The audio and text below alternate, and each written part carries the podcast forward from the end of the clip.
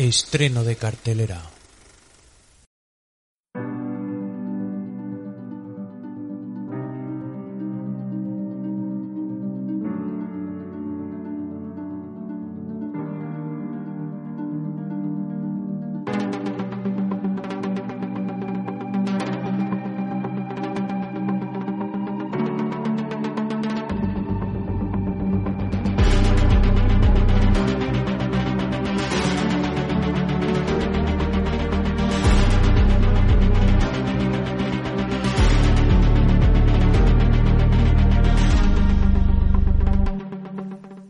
Estamos aquí después de esta recomendación eh, para meternos en la película del momento, que es Tenet. Eh, tanto Diego Frickland como yo estamos en el equipo rojo y vamos hacia adelante. Eh, Diego, ¿nos vas a tocar mucho los Tenets o con tu antinolanismo o te vas a No, no, en comportar? absoluto. Yo Vale. voy a decir lo que pienso y aviso de que son opiniones personales que, que no adhieren al programa entero, No, no intentamos sentar cátedra, ¿no? Ninguno de nosotros. en absoluto. Vale. Y David, que viene eh, del equipo azul, pues ya ha grabado este programa, pero se ha revertido para poder explicárnoslo. David, Ah. ¿no? Eh, vivimos en un mundo crepuscular, ¿no?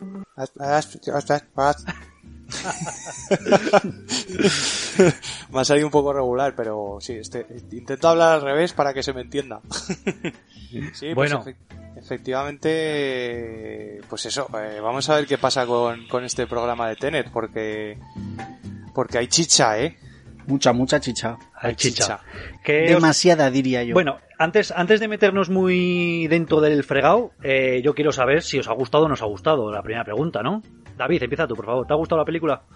Yo tengo que decir que me ha gustado, me ha gustado mucho. eh, no, no la considero la mejor de Nolan, porque a mi, a mi parecer tiene películas mejores, pero sí que me parece peliculón, la verdad. Hmm. Sin ser, sin ser nolanista, porque hay gente que me dice, no, es que a ti te gusta todo de Nolan. Bueno, eh, todo no. Hay películas que no me gustan tanto y hay otras que, bueno, que les veo sus fallos pero yo creo que Nolan, pues eh, sin duda, yo creo que nadie puede negar que es uno de los directores del momento, ¿no? Sí, de los más... eh, bueno, ahora es de lo, del top, por lo menos para mí. Pero, Freak, ¿a ti te ha gustado Tenet? A ver, yo os tengo que decir, habíamos hablado antes de que yo la viera, que fui por mis problemas de horarios, fui el último en verla. Habíamos hablado ya de que cuanto más hype tiene, tiene alguien con, con una película, ugh, me empieza a, a chirriar. Y estaba todo el mundo tan entusiasmado y tan sin verle ninguna pega ni nada que yo decía, bueno, pff, mm, no sé yo, a mí Es que, tengo claro, que decir que me ha gustado. Mm, me ha gustado, he pasado un buen rato. Sí que tengo que decir que me hizo pasar mala noche porque le daba muchas vueltas a la cabeza. Hmm. Y eso, bueno, dentro de lo que, joder, pues es un entretenimiento, no está mal, ¿no? No obstante, yo no sé con cuánta gente has hablado, pero yo creo que todo el mundo alguna pega le termina sacando. Porque Pero le he visto, yo le he visto bastantes costurillas. Costura. Y bastantes problemas en cuanto al, a, las- a la forma en que cuenta las cosas y tal. Que bueno, ya, ya hablaremos de Sí. esas cosas. Bien, pues yo voy a dar mi opinión. A mí es una película que me ha gustado, pero sí que es verdad que, como dice Frick, es una película que yo tenía mucho hype por verla. O sea, se había hecho muy grande la bola. Además, luego habría sufrido algún retraso por el tema del coronavirus. Y a lo que ya se estrenó, pues claro, todos fuimos todos como toricos a verla. Y, y es una película complicadilla de ver. O sea, hay que estar muy, muy concentrado, no perderte un detalle asumir que, no te estás enterando de todo. eh, O sea, yo la primera mitad de la película lo pasé, entre comillas, mal. Porque llega un momento en que dices que no estoy enterando de nada. Luego ya se empiezan a atar cabos y todo eso. Y necesito un segundo visionado. Que yo, si le pongo una de las críticas, es que creo que es una película que hay que ver dos veces. Y cualquier película que tengas que ver dos veces, pues ya creo que mal. Porque una película tiene que ser lo suficientemente explicativa como para que con un solo visionado. Mm. No te digo, no te digo que, que, que sobreexpliques ni que te lo tengan que dar todo mascadito. A mí me gustan las películas que me lo ponen difícil, que tenga que pensar. Pero es que esta, esta película no te da oportunidad para pensar, porque si te paras a pensar en la, Exacto. en la película, en la escena que has visto, ya te Ya estás te has perdido perdiendo la siguiente. parte de la Exacto. siguiente escena. Esa- Exacto. Me alegro mucho que estemos, que Sí. estemos juntos en esto. Entonces, Óscar. yo la he visto dos veces y sí que la segunda vez ya salí mucho más contento del cine y luego ya la he visto incluso una tercera vez para, para ver el programa. Pero bueno, digamos que para ver la película y entenderla de forma global la tienes que ver dos veces y eso ya en sí me parece un, fracaso, un error, ¿no? Yo, bueno, mm, no estoy del todo de acuerdo porque yo creo que en el primer visionado más o menos ya la base te queda. O sea, más o menos sabes un poco de qué va. de qué Sí, pero hay muchas cosas que no cuadran. Visto, yo la he visto una vez, ¿eh? ¿Vale? Mm. Soy, creo, el único que la ha visto una vez. No sé tú, tú, David, si la has visto más veces. Yo la he visto dos. Yo la he visto dos veces, sí. Hay cosas que no cuadran y que por mucho que le doy vueltas, y le he dado vueltas, eh, os lo juro. Hay cosas que me siguen sin cuadrar. Y es que yo creo que en realidad no cuadran. No, yo, bueno, yo, yo siempre soy, eh, yo siempre soy muy bien intencionado y siempre pienso en las películas, en cualquier película, que lo que a ti no te encaja no es porque no encaje en la película, sino porque no se ha explicado o tú no lo has entendido. Yo creo que en Tenet, y, y- y- y en- y sabiendo cómo es Christopher Nolan y conociendo su obra, creo que cada detalle está, está justificado, pero que a lo mejor no ha sido capaz de hacerle ver al espectador cuál es la resolución de ese detalle. Pero Yo creo es- que todo está bien hilado. Yo es que creo que se atrinchera en su propia mitología y en este concepto del ir para atrás, la, la entropía inversa y tal, para hacer algunas cosas que ah, no les veo, no le veo realmente justificación. Pero como qué? Bueno, ya iremos hablando de eso. A ver, eh, mira, yo os voy a contar un- un cosa- una cosa. Yo estuve hace poco, hace un par de meses creo que fue, eh, viendo Origen, porque la, la reproyectaron en cines, porque era, pues no sé si era el décimo o el, o el, o el decimoquinto aniversario. Y, y antes de, de la película pusieron una especie de, de mini tráiler o mini documental en la que ya hablaban de Tenet, ¿no? Entonces, eh, Christopher Nolan hablaban pues del tipo de película que quería haber hecho, muy bondiana, muy de James Bond, sin, sin que él a lo mejor lo dijera, pero claro, que él quería darle una vuelta de tuerca a, la típica película de James Bond, ¿no? Eh, y conociendo su obra sabemos que le gusta todo este tema de la ciencia ficción, jugar con el tiempo para atrás, para adelante, eh, las realidades alternativas.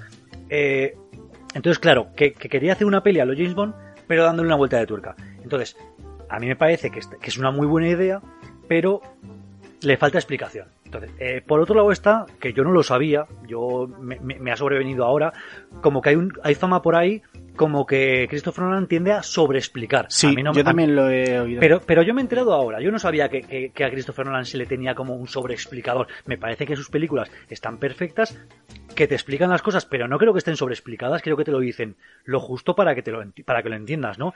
Bueno, yo en lo- algunos casos, a ver, sí que es verdad que está, expli- está explicado para, para que el espectador no se pierda nada, ¿vale? Hombre, pero eso yo creo que es de cajón. Sí, pero más que sobreexplicado, yo creo que está explicado en el momento que no se debe. O sea, por ejemplo, yo vi- me viene a la mente una escena de Interstellar que siempre me ha chocado mucho, que le están explicando a Cooper eh, lo que es un agujero negro. O sea, Sí. una- un agujero de gusano. Y yo pienso, Teniendo en cuenta que él es ingeniero. Claro, yo pienso, no hacía falta esto, pero claro, necesitan explicarlo para que el espectador capte el detalle. Eso es. el En espectador realidad, de a pie, en no esté realidad, re- eh, Hmm. sí, sí, Sí, no, pues Sí. eso, el espectador que no esté familiarizado con, con la ciencia ficción, ¿no? Claro, Por tú ves que un modo. personaje se lo está explicando a otro, pero en realidad a quien se lo está explicando es al espectador, ¿no? Claro. Yo, Pero esto- yo esto yo juro que en esta película necesitaba en algún momento que saliera Christopher Lloyd de, del Dr. Brown con su pizarra a explicármelo con una pizarra y un esquema. ¿No? Y, y aún así, en algún momento hay estos mini tutoriales en- hablando entre, entre protagonistas o entre actores. Sí, pero, pero, que- que pero te hace falta primero, primero y segundo de física aplicada, por lo menos. Sí, yo no, yo no sé si aquí Christopher Nolan, sabiendo que se que lleva esa fama de sobreexplicador, ha dicho, ah sí, pues ahora Os os, vais a jodéis". enterar.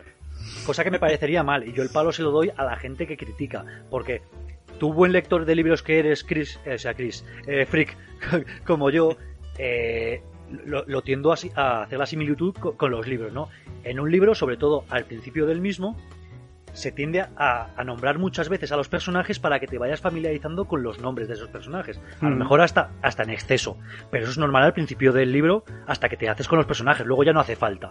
Pues con las películas es, es lo mismo. A veces hay que sobreexplicar un poco las cosas. Porque una película tiene que servir tanto para el tío más espabilado del mundo, que lo pilla toda la primera, como al que le cuesta un poquito y, y- y necesita un poco más de tiempo. Y tiene que servir para los dos. O sea, tienes que llegar a cuanta más gente mejor. Entonces, claro, aquí hay gente muy snob de decir, a mí no me hace falta que me expliquen las cosas. Oye, pues mira, a lo mejor a ti no, pero tienes otros 50 millones de tíos que sí que van a necesitarlo. A ver, Entonces, la historia es que eh, puedes acusar a alguien de sobreexplicar si, si haces que, un- que uno de sus personajes verbalice cómo se siente, por ejemplo. Que es algo que, que deberías eh, motivar para que el propio guion te lo explicase o, una, o, o- o la- las acciones te lo explicasen. Pero que no me expliquen la mecánica de una... Que no me expliquen bien la mecánica de una película como esta... Hostia, es que ahí ya no estamos hablando de a ver, y que, y que no me lo expliquen que sí, que lo, verbalizan varias veces, pero bueno, hablando de cosas que ya os lo digo yo, no sé, hace falta eh, tener algo de conocimiento de, de, de leyes de, de leyes físicas, de no sé. Sí, hay, hay y además ciertos- que ellos, que ellos parece que son agentes de la CIA, de agencias X, pero a la vez licenciados en física. bueno, el propio personaje de Neil, Robert Pattinson, dice que tiene un máster en física, que solo verbaliza en la película. Sí, pero el Pero protagonista no, y, No. y hace a todo que sí, o sea, todo que le dicen, el protagonista asiente. Y hace, "Ujú, me he No, pero es enterado". que, es que el protagonista, y se lo dice la doctora en algún momento, le dice, no intentes comprenderlo, siéntelo. Y yo creo que ese, ese es un mensaje también un poco para el Por espectador. supuesto. En plan, Mm. no te, no te devanes los sesos intentando entender cada, cada fórmula o cada detalle de la teoría que vamos a decir. Simplemente créetelo, em, eh, es lo típico de fue un mago, créete que fue un mago. Y, Claro, y ya está. pero- y, y disfruta de la película. Pero ahí la propia película se hace trampas a sí misma porque eh, primero te dice, eh, la explicación da un poco igual, eh, siéntelo, que sí que es totalmente una, una frase al espectador que yo no seguí y me intenté centrar en entender lo que pasaba y debería haberle hecho caso a la doctora y haber, haber disfrutado más de las sensaciones, pero luego eh, se falla a sí mismo intentando explicar las cosas. Pero yo creo que, y ya te doy paso a ti, David, perdona que estoy, que no te estamos dejando hablar mucho, pero bueno, la- ya No, tendrás no, luego sí. oportunidad. Me estoy Eh, bebiendo mi cerveza, no te preocupes. Creo que, no creo que no explique, creo que explica, pero explica tantas cosas, las explica tan rápido, que no te da tiempo a asimilarlas. El problema es de asimilación. O sea, Claro. son, tan cos- son tantas cosas que no te da tiempo a que tú como espectador las pienses. Lo que hemos dicho de no me puedo parar a pensar lo que ha ocurrido porque si no me estoy perdiendo lo que ocurre a continuación. Es simplemente Claro. eso, que las películas tienen que dejar unos pequeños valles de, de que no pase nada para que tú exacto. le des una pequeña vuelta a, a la- a lo que acaba de ocurrir. Pero David, por favor, continúa.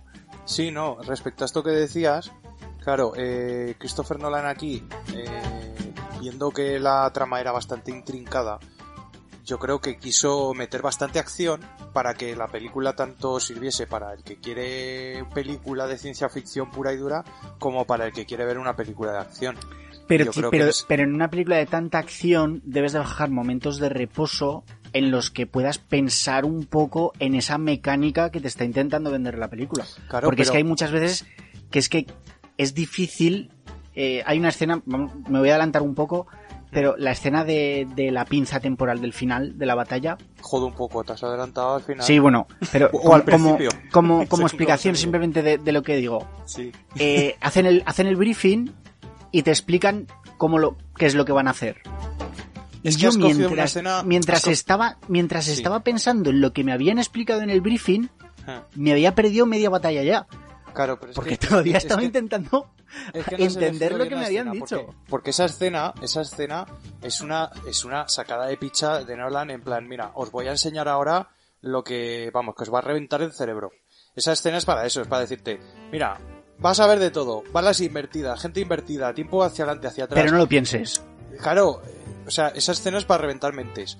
Eh, pero luego hay, por ejemplo, escenas como la de la doctora o la de Ives cuando le empieza a explicar la entropía a- al protagonista.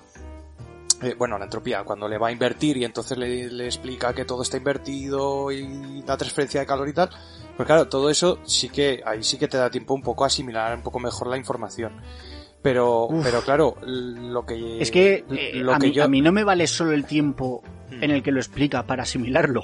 Necesito Ya, un claro. rato más. Pero aparte, aparte otra cosa. eh, esta, esta película se estrenó con el COVID y, y había que rentabilizarla. Tenías que ir dos veces al cine para rentabilizar. Entonces dice, voy a hacer una película difícil para que la gente vaya dos veces. No, esto es cachondeo, pero, eh, pero yo creo que, bueno, si lo ves dos veces, al final te haces con la película. Sí, pero decir, mira, voy, a- voy a compartir con vosotros, eh, Sí. a la colación de lo que dices de, de verla dos veces, lo que me ocurrió a mí. Y es que yo fui a verla la primera vez, me enteré de lo que me enteré y me perdí lo que me perdí. Entonces, cuando fui a verla la segunda vez, hice especial acopio en, en- en fijarme en las partes que me había perdido antes. Y al, y al fijarme en las partes que me había perdido antes y estar tan concentrados en ellas, me perdí co- cosas que ya me había dado cuenta en la primera película, pero que luego no recordé ver en la segunda. O sea, no sé si me estoy explicando. O sea, estaba tan concentrado en, en pillar lo que no había visto en la primera película, que luego digo, hostia, pero esto cuando lo han dicho. Cosas que me acordaba de la primera vez que lo había visto, esto cuando lo han dicho, esto cuando lo han dicho. Porque claro, es imposible estar tan concentrado para ver, dura- para ver las dos horas y pico que dura y no perderte nada. Y la banda sonora ahí taladrando. Bueno, yo lo siento mucho, lo siento mucho, Seila, que sé que la próxima vez que nos veamos me vas a criticar mucho. Un pero saludo la a banda sonora me ha parecido insoportable. Ostras, Ya. pues a mí me ha gustado mucho la banda sonora, eh. A mí me ha Aparte parecido, me de ha que parecido la trepidante la, la de banda que la mezcla de sonido está hecha como el culo. O sea, no puede ser que en, la, que en una parte conversacional me metas un- una música ultra trepidante, como dices tú, David, Hmm. y encima un volumen que me impide escuchar a los personajes. Se ha hablado mucho de eso, pero yo no he notado tanto.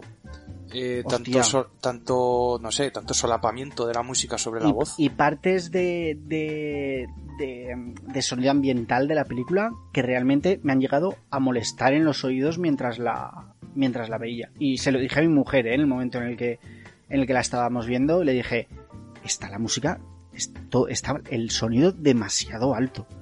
Es que no, o sea- no ha sido un buen cine. Pues será eso. será eso. También, la vi- ¿vosotros la visteis en versión original o en o doblada? No, yo la vi doblada. Yo las dos veces dobladas, sí. Bueno, las tres. Porque esta película en, versión original, o sabes inglés para seguirla, porque como encima de, entender, de intentar entender lo que dicen, eh, tenga que leer los subtítulos, Sí, sí. mm, me explota la cabeza, vamos. O sea, Bueno, pero yo creo que podemos, eh, pues por a- contextualizar un poco, creo que David nos debería hacer una pequeña sinopsis, un, un resumen así un poco súbito de, de qué va la película, ¿no? Y luego ya nos Sí. metemos a fondo con ella, con los datos de producción. ¿De qué va Tenet? A ver. Exacto. Pues mira, Tenet va de un espía anónimo de la CIA, al que llamaremos el protagonista, porque no tiene otro nombre, eh, que es eh, reclutado por, por una organización muy relacionada a una palabra que se llama Tenet, para ah, evitar un futuro holocausto, un- una bueno, una, una tercera guerra mundial, dicen en algún momento, eh, que podría acabar con todo el mundo. Entonces, básicamente, la sinopsis es esa. Que claro, muy bien la sinopsis, David. Claro, dices, eh, Muy difícil, ¿eh? Hacer una sinopsis. se, se entiende muy bien, pero luego te empiezan a meter los, temas los temas de la inversión temporal y dices, wow. Y, y bueno, pues, no sé, yo lo, lo que hemos hablado, que Claro, mientras es una película de acción y no, y no empiezas con paradojas temporales, todo va bien, ¿no? El problema Sí. es cuando empiezan a hablar de entropías, de inversión temporal, del futuro que te envían el, eh, útiles invertidos y que tienen su propia vida. Bueno, es cuando ya empieza la cosa a, a- a los flecos no los pillas todos, ¿no? Sí, yo creo que, que, que a ver cuando le dan a Nolan una película o él hace una película. Yo esta película, si me la hubiera hecho simplemente de espías, planes, porque tiene su componente también de planes rollo Oceans, ¿no? Sí. Sí. O sea, Eh, twist, twist, ¿no? En el guion. eh, Claro, los- eh, sí, pero eso, pues los planes que tienen, pues de la, lo del aeropuerto, lo del no sé qué, lo de los coches, eh, y, y una película de acción, Pues yo creo que me yo- sería más satisfactoria si no tuviera la- el empeño este de meter su libro de física por medio. Hmm. Un James Bond, ¿no? Lo que vendría a ser un Sí, James Bond sí, sí, con sí. su protagonista, con, sí. Su, con su chica Bond que tiene, con su, con su villano que también tiene. Sí, sí. Yo, yo no lo veo mal. O sea, aparte de que Nolan tiene una especie de obsesión con el tiempo, ¿no? Siempre lo, lo, lo transmite mucho en sus películas, prácticamente todas. Incluso en Memento, me acuerdo yo. Y me gusta, ¿eh? Me gusta que tenga ese componente y que, y que le dé una vuelta de tuerca hacia la ciencia ficción a una simple película de aventuras o de drama. Como me- Claro, claro, a eso voy, que a mí me parece pues un punto de vista diferente, ¿no? Eh, tampoco, tampoco me parece correcto endiosar a Nolan, como he visto por ahí en algunos artículos de periódico, A ver. diciendo que había reinventado el tiempo. Digo, bueno, no, a ver, tampoco nos pasemos, no ha reinventado nada. Lo que hace Nolan, y que me parece que lo hace muy bien, es coger un concepto físico, un concepto de física o del universo, que no, que no es muy conocido por el público general, y eh, le da una vuelta de tuerca, ¿no? Lo presenta y le da una vuelta de tuerca, y, y parece, realmente parece totalmente increíble, ¿no? Bueno, en esta película más que en otras películas, pero son conceptos que existen. La entropía existe, los agujeros negros en el caso de Interestelar existen, eh, los sueños, pues bueno, todos sabemos, todos, todos hemos tenido sueños, existe, pero le da una vuelta de tuerca a todo, ¿no? Como para mostrarte un punto de vista diferente o algo que no Bueno, te pero habías planteado. yo también creo que es su sello, ¿no? Es su firma. El, el coger una película cualquiera con el, con el guion o con la historia más sencilla del mundo y, y meterle esa componente eh, de ciencia, ciencia ficción que hace que, que una película muy sencillita se convierta pff, en una barbaridad, ¿no? Pero es que ahí es donde esta película me falla más en cuanto a que mm, se basa en una teoría atribuida a las partículas, una teoría muy concreta para hacer algo como demasiado físico y plausible. Bueno, ¿no? pero, pero esa es la explicación, Y le- pero le intenta dar esa explicación claro. que, que a mí se me hace todo lo que has dicho tú, eh, magia, Pero, simplemente. ya, pero es como, es, Es como, es como la componente de los midiclorianos en la fuerza, ¿no? Es la explicación, pero luego la fuerza es la que es, ¿no? Pues en esta película igual, tú puedes, digamos que para el que quiera conocer la explicación de cómo se invierte en el tiempo, pues te lo mete con esto de la entropía y que si patatín, que si patatán. Pero para el que le dé igual y, y que diga, mira, yo prefiero que me digas, fue un mago y ya está, pues disfruta de que simplemente hay, eh, hay para adelante y para atrás en el tiempo. Y tampoco hay que entender mucho. No, no hay que entender mucho, simplemente saber que puedes ir hacia adelante o hacia atrás. Pero no nos adelantemos. Yo de todas maneras voy a decir que todo es, todo lo que pone lo que expone Nolan aquí existe, pero luego lo hablaremos. De Sí. todos modos, si me permitís, voy a dar unos Sí. datos de producción Por supuesto, David. que siempre molan. Esto, esto es para los Siempre, siempre Para Nolan. Nolan. bueno. Vamos, si, a vamos, decir, si vamos a seguir ahí, vamos a decir que esta película, bueno, eh, se ha estrenado en unas circunstancias especiales, como todo el mundo sabe. Eh, tuvo un presupuesto de 225 millones de dólares y aún así a día de hoy ha recaudado 334 millones, Hmm. que no está nada mal para lo que Mm, bueno. para lo, mm, para lo que se esperaba, mm, porque vamos a, a pensar que las salas de cine eh, no se pueden llenar, es imposible. O sea, ahora Sí, mismo pero- tienen que mantener distancias de seguridad y, y tal, y aparte eh, la gente ha tenido miedo de ir a los cines. Entonces, han salvado muebles, por decirlo de algún modo. No pero han a ver, ganado pasta, ¿vale? No han ganado Eso pasta, es. Pero han salvado muebles. Es que hay un tema, hay un tema con las películas, David, y es que por un lado está el presupuesto y por otro lo que realmente se gasta, porque eh, el presupuesto digamos que cubre solo lo que cuesta la película, pero luego hay muchos gastos como lo que son impuestos, publicidad, eh, marketing, eh, que todo eso se queda fuera. Entonces, Sí, sí. 334 millones ya te digo yo que de momento beneficios no creo que hayan tenido. Es No, más, no, no, hay un artículo de, de no sé qué periódico que fijó así un poco por encima, porque ya sabes que estas cosas también se llevan con mucho secretismo, que hasta los 450 millones de dólares no empezaría a ganar dinero la película. Y de momento estamos lejos. Los de la Warner ya te digo yo que muy contentos no están. No, pero Porque bueno, además es lo, que- lo del COVID a ellos se la rempampinpla. Hombre, claro, lo que ven es el dinero. Al final esto es un negocio, tienen que sacar dinero. Pero, pero el tema, el tema de base es que había dos opciones. O la estrenaban ya y se Mm. arriesgaban, si- o, o la estrenaban ya el año que viene. ¿Qué pasa? Que la mayoría ha preferido estrenar el año que viene.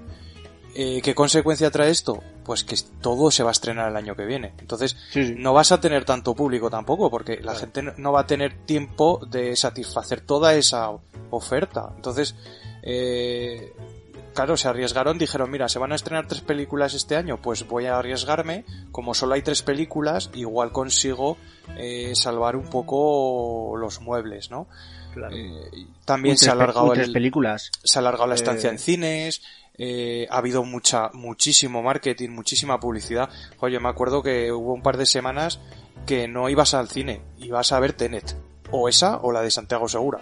Una de las dos. Es que Por Entonces, eso te yo- digo yo que, creo que que también- tres estrenos, no sé qué tres estrenos importantes, importantes, ultratochos. bueno, he dicho tres o cuatro por- porque no sé muy bien cuáles había. Es que yo, yo por vamos, si me dejo mm, alguno, pero vamos, básicamente eran dos gordos. Dos... Hombre, yo, yo también creo que Warner a lo mejor ha podido jugar un poco a voy a estrenar esta película, que es el pepinaco, que- Mm. y si esta fracasa, ya es que ya no saco nada. Porque si, si, si, si, si con Nolan, con toda la gente que arrastra el cine, eh, la gente no, ve- no va a ir a las salas a, a ver la película, pues ya todo el resto de películas medianas las guardo en el cajón porque no van a valer para nada.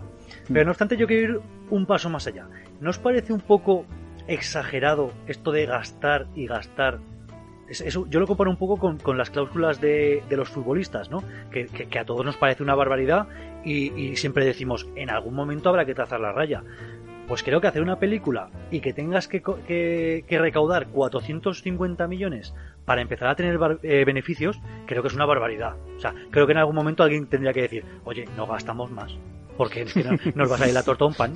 ¿no? Claro, pero estás hablando de que tenías a Nolan, que es un valor casi seguro. Nolan ahora mismo saca película y película que triunfa. Entonces, eh, cuando antes, pero- del, antes del COVID, pues se hizo- película en se otro hizo un momento- presupuesto que se pensaba que era Sí. que era un presupuesto responsable. Sí, sí. Esta película en otro momento, vamos, 500, 600 millones de beneficio. Claro, tranquilamente. Sí, sí. tranquilamente, sí. A mí lo que me ha sorprendido un poco es la- la- el reparto, porque es- esos, esos 334 millones están repartidos entre 50 millones en Estados Unidos y Canadá y 283 en el resto del mundo. Que 50 millones para, para Estados Unidos me parece poquísimo. O sea, en Estados Unidos han, han ido a verla cuatro y el de la guitarra. Sí, es que creo que eh, en Estados Unidos el tema de la pandemia fue un poco a destiempo, ¿no? No fue igual que en, que en otros países, creo yo, o que en Europa. Hmm. Sí, cuando aquí estábamos un poco saliendo, ahí estaban a tope en ese momento, ¿no? Que es cuando se estrenó la película. Es Sí. que para, para que os hagáis una idea, cuando, cuando una película tiene dos productoras y se reparten a pachas la recaudación, normalmente no dicen, cogemos la recaudación mundial, la dividimos y la repartimos. No, normalmente uno se queda con la recaudación de Estados Unidos y Canadá, Norteamérica, y el otro con el resto del mundo. Así que digamos que lo normal es que vaya parejo. Norteamérica y el resto del mundo. Y estamos diciendo que el resto del mundo ha recaudado 283 millones y, y Estados Unidos solo 50. O sea, pues que alguien es ha pencado, alguien ha pencado. Algunos ha quedado la pajita corta. En Estados Unidos no, no están yendo la gente al cine. Ya te digo yo que la Warner no. Hmm. No han ido ni, ni los propios ejecutivos de la Warner. Han dicho, yo me espero a que salga en Netflix, que en algún momento me la subirán. Pero bueno, ¿qué más datos tienes por ahí, David? Bueno, luego, pues aunque nos hemos adelantado antes ya, eh, la banda sonora quería también ponerla en énfasis a, a Ludwig Göransson, que es el, el compositor de esta banda sonora que, que tanto le ha gustado a Diego Frickland. A ver, tiene momentos en los que, que en los que está bien y te parece curiosa. Sí. En los momentos en los que, en los que te mete un- una melodía hacia atrás y tal, pues la ves bien. Pero no sé, a mí me, me ha superado durante toda la película. A ver, hay que, hay que explicar que, que Ludwig Göransson está- ha hecho esta película porque el compositor de cabecera de Christopher Nolan, que es Hans Zimmer, eh, renunció a ella para poder hacer Dune. de, de Villeneuve. Eh, pero ¿qué hizo? O sea, no es que estuvieran de malas ni nada, sino que Ludwig Göransson fue recomendado por el propio Hans Zimmer pues para, para que hiciera este trabajo, ¿no? Y sí, creo porque este que... hombre, este hombre ha hecho, ha hecho bandas sonoras, eh, Ludwig Göransson ha hecho bandas sonoras como Creed, como Black Panther, eh, en series también ha participado, en Community, en Happy Endings, New El Mandalorian. El Mandalorian. Sí, sí. O Bueno, sea, que que ha tiene, hecho tiene un Oscar, ¿eh? El tío. Sí, sí, o sea que no es un compositor ya Nobel, sino que el tío, el tío tiene ya carrera. Y creo, y creo que el estilo que, que ejerce es muy eh, Hans Zimmeriano, eh, si me permitís la palabra. Eh, pero, pero creo que no le llega a, a lo que podría haber eh, logrado Hans Zimmer. Porque si esta película, si esta banda sonora me ha parecido correcta dentro de la película, yo la he intentado escuchar fuera y no me termina de atrapar lo mismo que, que- que- que las, que las bandas sonoras de Hans Zimmer, que me las pongo constantemente para hacer otras cosas y, y las disfruto. Sí, bueno, es, es un tío que le gusta experimentar y, bueno, si escuchamos sus bandas sonoras, casi ninguna se parece, que es un poco lo que pasa también con, con, con Zimmer, ¿no? Que muchas bandas sonoras ni siquiera pensarías que son suyas. Pero, bueno, a mí me parece que hace un trabajo muy notable. La verdad es que a mí, a mí personalmente me ha gustado bastante. Es, es una música eh, con sonidos un poco desconcertantes, sí que eso te doy la razón, Freakland, que tiene sonidos un poco que intentan sacarte de quicio, ¿no? En algún Sí, momento. yo creo, yo Sí, creo sí, que sí. es premeditado. El, Sí, por supuesto, el que No, supuesto. el que no estés cómodo, que estés en tensión en todo momento. Sí, sí. Pero, Claro. pero al- a, a largo rato, uf, me satura. Y, y, y quizá demasiado electrónica para mi gusto. Sí, bueno, es que es sueco. Los suecos con electrónica. ¿Y qué hay la electrónica? Bueno, y hay, que, y hay que decir un detalle que es que, eh, pues claro, el, el tema de la pandemia ha afectado como, como a todos y por lo visto no estaba completada la banda sonora de grabar y tuvo que terminar eh, grabando cada músico desde su casa y, y Goranson dirigiendo y luego montando todo pues cachito a cachito. Igual por eso soy tan saturado. Estaba la cosa ahí. Igual es que al final cogió las pistas, las mezcló como pudo en su Audacity y dijo, tira, tira Nolan, toma, esto es. Sí, Bueno. sí, es que, es que es, es para que la gente esté desconcertada, no sé qué. Bueno, hay, y hay un tema que han, que han, han publicitado mucho, que es que han rodado la, la película en 70 milímetros, ¿no? Que normalmente lo Mm. normal es 35, pues han rodado en 70 milímetros y max. O sea, realmente lo que es las escenas de cámara, yo creo que no hay, no hay queja, ¿no? Sí, pero yo creo que Nolan no es la primera vez que rueda en 70, ¿no? No, no, tiene mucha obsesión con, con la calidad Con de la el, imagen. con el IMAX. Sí, aparte con la calidad, o sea, eh, se le ha ofrecido muchas veces hacer películas en, en 3D, porque cuando estaba de moda el 3D y, y, se, y, se- y se- sí, y, y bueno, y muchas películas se siguen haciendo en 3D en cines y tal, pero él siempre se ha opuesto, se ha opuesto porque el 3D siempre pierdes calidad. Al desdoblar la imagen siempre hay una pérdida de calidad y él busca un poco, tiene esa obsesión por la calidad de imagen y obviamente la IMAX, las IMAX, las cámaras IMAX ahora mismo son lo que, lo que mejor imagen te da. Entonces, sí que tiene, sí que, sí, sí que sigue ese esquema siempre en todas sus películas. Intenta rodar mucho en IMAX, e incluso eh, pues adapta las cámaras, e intenta siempre meterlo en todos los huecos para rodar el mayor trozo posible en IMAX, porque hay películas, en esta no lo sé exactamente, pero hay otras películas como El Caballero Oscuro, que hay, que tenía parte grabado en IMAX y parte no, y se notaba Sí. el cambio, Se notaba cuando abría el plano. claro, y se veían incluso las bandas, ¿no? Del widescreen, porque no es el mismo formato. Y, eh, y cada vez intenta más que toda la película entera esté grabada en IMAX, pero claro, son cámaras muy grandes, muy pesadas, muy difíciles de manejar, entonces hay veces que si quieres un plano muy específico o modificas la cámara o, o- o lo tienes que hacer con otra cámara más convencional, ¿no? Claro. Es No, pero tema. está, está muy obsesionado con la imagen hasta el punto de que él en realidad no usa CGI o casi no usa CGI porque lo quiere todo realista. O sea, todo lo que vemos, eh, desde el efecto más eh, estúpido hasta eh, ese accidente de avión que, que tienen, es real. O sea, realmente compraron un avión y lo estrellaron contra la pared. Es que, bueno, es Nolan, va a lo grande. Todo a lo grande. No, grande. Yo, Y- mira, quería, quería hacer un repaso a los, al reparto también, porque Vamos a los Eh, actores. Porque, oye, qué pedazo de descubrimiento el de John David Washington, ¿no? ¿Nos parece? A mí me ha, El me hijo de- convencido.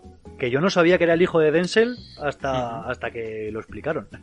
Sí. Y, y yo le había visto solo en Infiltrados en el Ku Klux Klan, que es una película así también que hace de un policía así infiltrado, pero, pero muy bien, ¿eh? Yo contentísimo y creo que estamos ante una nueva estrella. Sí, sí, a mí me ha convencido mucho, la verdad. eh, y eso que hace de un personaje, pues hace del protagonista, ¿no? Que no, que es un personaje que ya se concibió sin nombre precisamente para que fuera un personaje frío, ¿no? Un personaje que no tuviera mucha, mucha emotividad en la película y aún así me parece que lo lleva francamente bien. Sí, bueno, además eh, el tío debía ir para mm, jugador de fútbol americano, es más, llegó a jugar en algún equipo no de la NFL, no de primera división para que nos hagamos una idea, pero, pero vamos, ha jugado profesionalmente y, y luego ya es cuando se debió de salir de, de este tema del fútbol y ya empezó a aparecer en películas y claro, realmente es un tío muy atlético y él dice que, que necesitó toda esa atleticidad para, para la película y que acababa cada escena derrotado de, de todo lo que le exigía Nolan. O sea, por ejemplo, la, escena de la pelea, eh, pues claro, imagínate, pelear contigo mismo. Sí, sí. Luego, bueno, tenemos a, a un Robert Pattinson ya maduro, ¿no? Ya un, un actor ya que yo, a mí sinceramente me está gustando la, la trayectoria que está siguiendo. Nos está dando ya papeles papeles eh, de personajes ya muy bien muy bien interpretados, me parece a mí. Hombre, yo creo, yo, yo creo que cualquiera que tuviera pegas contra Robert Pattinson por todo su pasado, todos conocemos que Crepúsculo precisamente no le ayudó. eh, Claro. Es que pues es una mochila muy pesada, eh, la de Claro. Crepúsculo. Hostia, pero en esta película, o sea, ha sido, se ha resarcido totalmente. A Sí, mí sí. No, sol- no solo él, sino que es el personaje que más, que más me gusta de toda la película. Porque a mí el personaje del protagonista es que me parece un, un, un sota. O sea, no me dicen nada en absoluto. Claro, es un es tipo que- frío, frío y reservado. Y, Sí, sí. y yo no termino de entender algunas cosas. No sé si es problema de guion, de dirección. Todo ese romance con Kat, o intento de romance, yo no me lo termino. O sea, es como, lo veo como muy forzado. O sea, no, no me parece natural. A mí, uno de los problemas de esta película es que todos los personajes me la traen, a- me la traen al pairo completamente. O sea, es que me da igual lo que les pase. Pero porque o sea, la película. si viven, si mueren, si se van, si vienen, incluso la tía, que en teoría es con la única, es la única con la que tendrías que empatizar un poco con, con Elizabeth lo de que le pasa, me da completamente igual. Es que la, la película yo creo que no invierte tiempo en, en que humanices a esos personajes y que empatices con ellos. Simplemente te los pone ahí como, los, como las figuritas de un Belén y, y te la- y te las tienes que creer porque están ahí. Pero, pero no es como en, por ejemplo, en Interestelar, que, se, que invierte su tiempo en desarrollar la relación entre Murphy y Cooper y que luego cuando, cuando ocurren las cosas joder, se echa a llorar el personaje y casi te echarías a llorar tú, ¿no? Porque has empatizado con él. Pero aquí no, aquí es un poco parecido a Dunkerque, que también los personajes no están muy humanizados y, y que te dan un poco igual. sí, ¿no? pero los, pero los veo sufrir y sufro con ellos. Y, y el problema de esta película con los personajes es que como no tienen ninguna profundidad y, y te da igual lo que les pasa, al final te da un poco igual todo lo que pasa en la película eh, en cuestión de... eh, tienen algo que conseguir, sí, pero eso que tienen ellos que conseguir no consiguen los personajes que, que yo me sienta eh, apremiado a que lo consigan. Es ¿Me entendéis? Escucha, O sea, Diego, te voy a decir ellos tienen un fin, pero, pero, pero ese fin no es en ningún momento el mío. Te voy a decir una cosa. El protagonista aquí no es ninguno de los personajes. Eres es tú. la humanidad. es la humanidad luchando contra sí, contra sí misma. Claro, pero, pero como, Entonces no, co- no puedes empatizar con ninguno en concreto. Claro, es- pero es como al final tampoco he entendido muy bien, que igual vosotros me- al final me lo podéis explicar cuando andemos en la película, Hmm. cuál es ese peligro inminente que al parecer intentan deshacer. Ujú. No, no me lo expliquéis ahora, ¿eh? ya lo miraremos luego. Vale. Pero como realmente yo no lo he llegado a entender, en ningún momento tengo una sensación de peligro ni hacia los personajes, ni hacia la humanidad, ni hacia nadie. O sea, eh, me siento un, un psicópata viendo esta película. Porque no tengo ningún sentimiento sobre ellos. Bueno, la actriz de la que hablabas es Elizabeth de Vicky, que es esta chica que hace de Cat con su hijo. Eh, luego tenemos a Timple Capadia, que es la, la que contrata. Brilla, brilla. Brilla, que es contratada por Tenet también. Eh, obviamente Michael Caine, que hace de Michael Caine. Tiene que estar en, en todas las películas de, de Nolan, tiene que estar. Podrían decirte que es Alfred y, y dices, pues sí.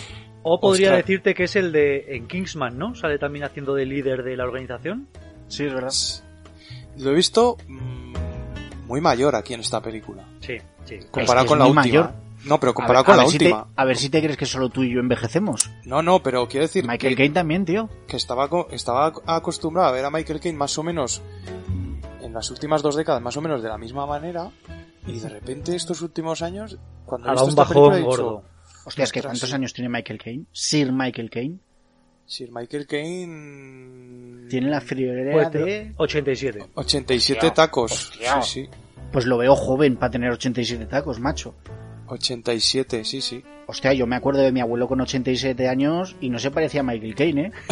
Pero es que ya te digo que no, que no.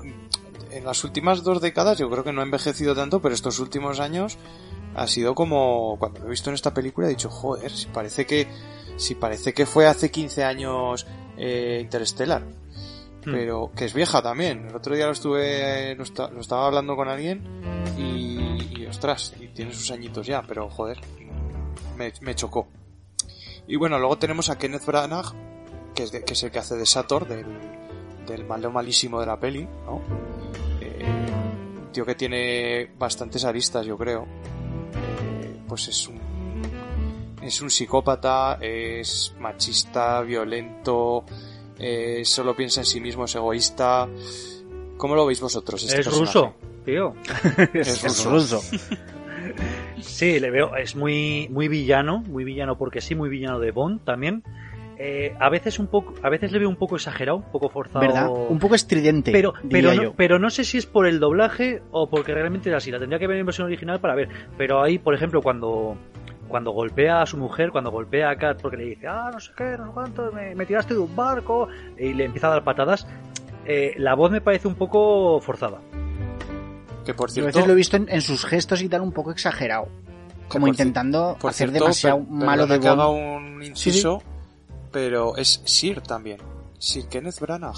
Hombre, Aquí todo el mundo es ser, macho. Aquí hay muchos men- Sir. menos nosotros, macho. Es que, es que no hemos interpretado un Shakespeare. Claro. Sí, sí. Está justificado. Pero bueno. Y bueno, ya hemos dado un buen repaso a todo el reparto, ¿no? Yo creo que también hay que nombrar al director, ¿no? Que algo de, de, de, de todo esto le pertenecerá. Hombre, Pasaba Pues por ahí. pues es que es director, productor y escritor de esta película. O sea, que prácticamente se lo ha, se- se ha hecho un Juan Palomo. Sí. Y... Hombre del renacimiento, chavales. Exacto. Solo Y- le falta salir él actuando. Y bueno, ¿qué decir de Christopher Nolan? Pues hay detractores, hay enamorados, hay gente que lo endiosa, ¿no? Como hemos Yo, hablado mira, antes. yo, yo voy a hablar de mí y de mi libro. Y yo voy a decir que soy nolanista. Pero voy a decir que no le endioso. Simplemente, ¿por qué soy nolanismo? Nolanista. Pues porque todas las películas que ha hecho hasta ahora Nolan me gustan. Me gustan más, me gustan menos, pero mi, la que se ha convertido en mi película favorita, que es Interstellar, pues joder, es que es, yo nunca voy a ver nada así. Y, y por eso ahora cualquier otra película, aunque sea de Nolan, pues se me queda un poco por debajo, porque la tengo tan arriba, esa película, pues que claro, que voy con mucho hype a ver las demás y claro, no van a llegar por muy buenas que sean. Entonces claro, ¿cómo no voy a ser nolanista si todo a su hora me gusta? O sea, es que es de cajón. Todo se mide según la escala interestelar. Sí, desde luego. El amor. Todo lo, lo más importante es el amor. A mí, Diego, eh. Nolan me, me gusta, es un buen director, hace creo que muy buena acción. Eh, creo que, que, que sus películas a veces pecan de, de ser un tanto pretenciosas. O sea, de intentar ser como uf, Lo son. demasiado lo son. rebuscadas porque sí, ¿eh? Lo son, lo son, lo son, pero es que él hace ese cine. Y, la- y la gente sí, que sí, va sí. a ver sus películas busca ese cine, busca, busca esa vuelta de tuerca de la que hablábamos, pues con el contenido onírico o con el contenido temporal o, con, o a partir de ahora el contenido entópico. Pero escucha, Sí. pero escucha, yo os voy a decir una cosa. Eh, deci- se dice mucho que esta película es enrevesada, complicada, retorcida. Joder, yo me he visto un- una película de David Lynch.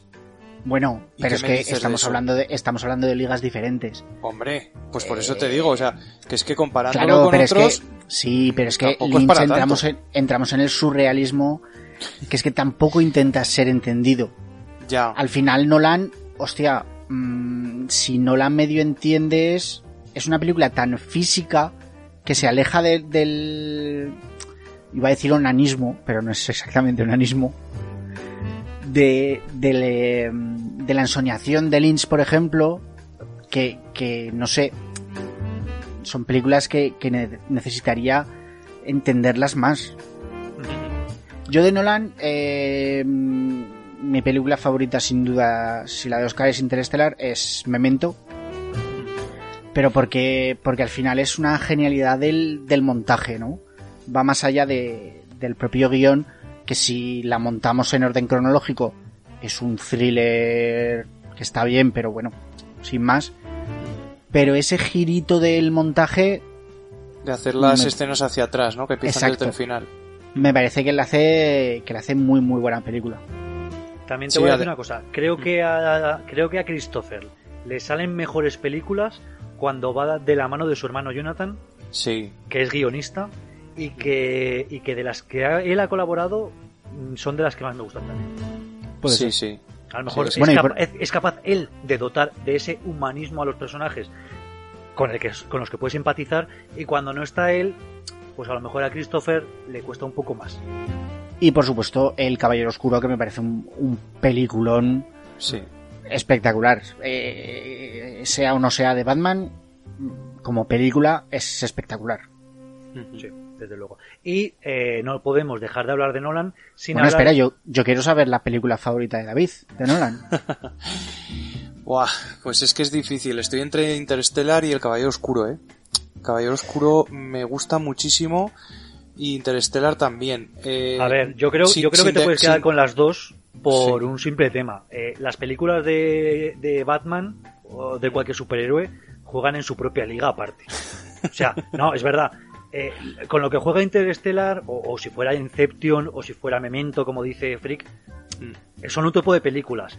Y luego por otro lado están las películas de superhéroes que por mucho que nos gusten son películas de cómics. No tienen la trascendencia ni, ni busca despertar las emociones que, que te despierta Interstellar o el que o el que sea su película Dunkerque o el que sea la propia Tenet, ¿no? También os voy a decir una cosa. Yo tengo, tengo una, una- bueno, dos películas eh, que me sirven para momentos diferentes. O sea, por ejemplo, Interstellar mm, me la veo, por ejemplo, un fin de semana que tengo tiempo, que, que quiero verla con tranquilidad, con tranquilidad, sabes que sin que me molesten y tal. Y que Bien. estás como más cariñosón. Estoy más cariñosón. y luego tengo la, la película que quiero ver en una tarde así que me apetece un poco de Nolan, que es la de Origen. Esa también me gusta mucho.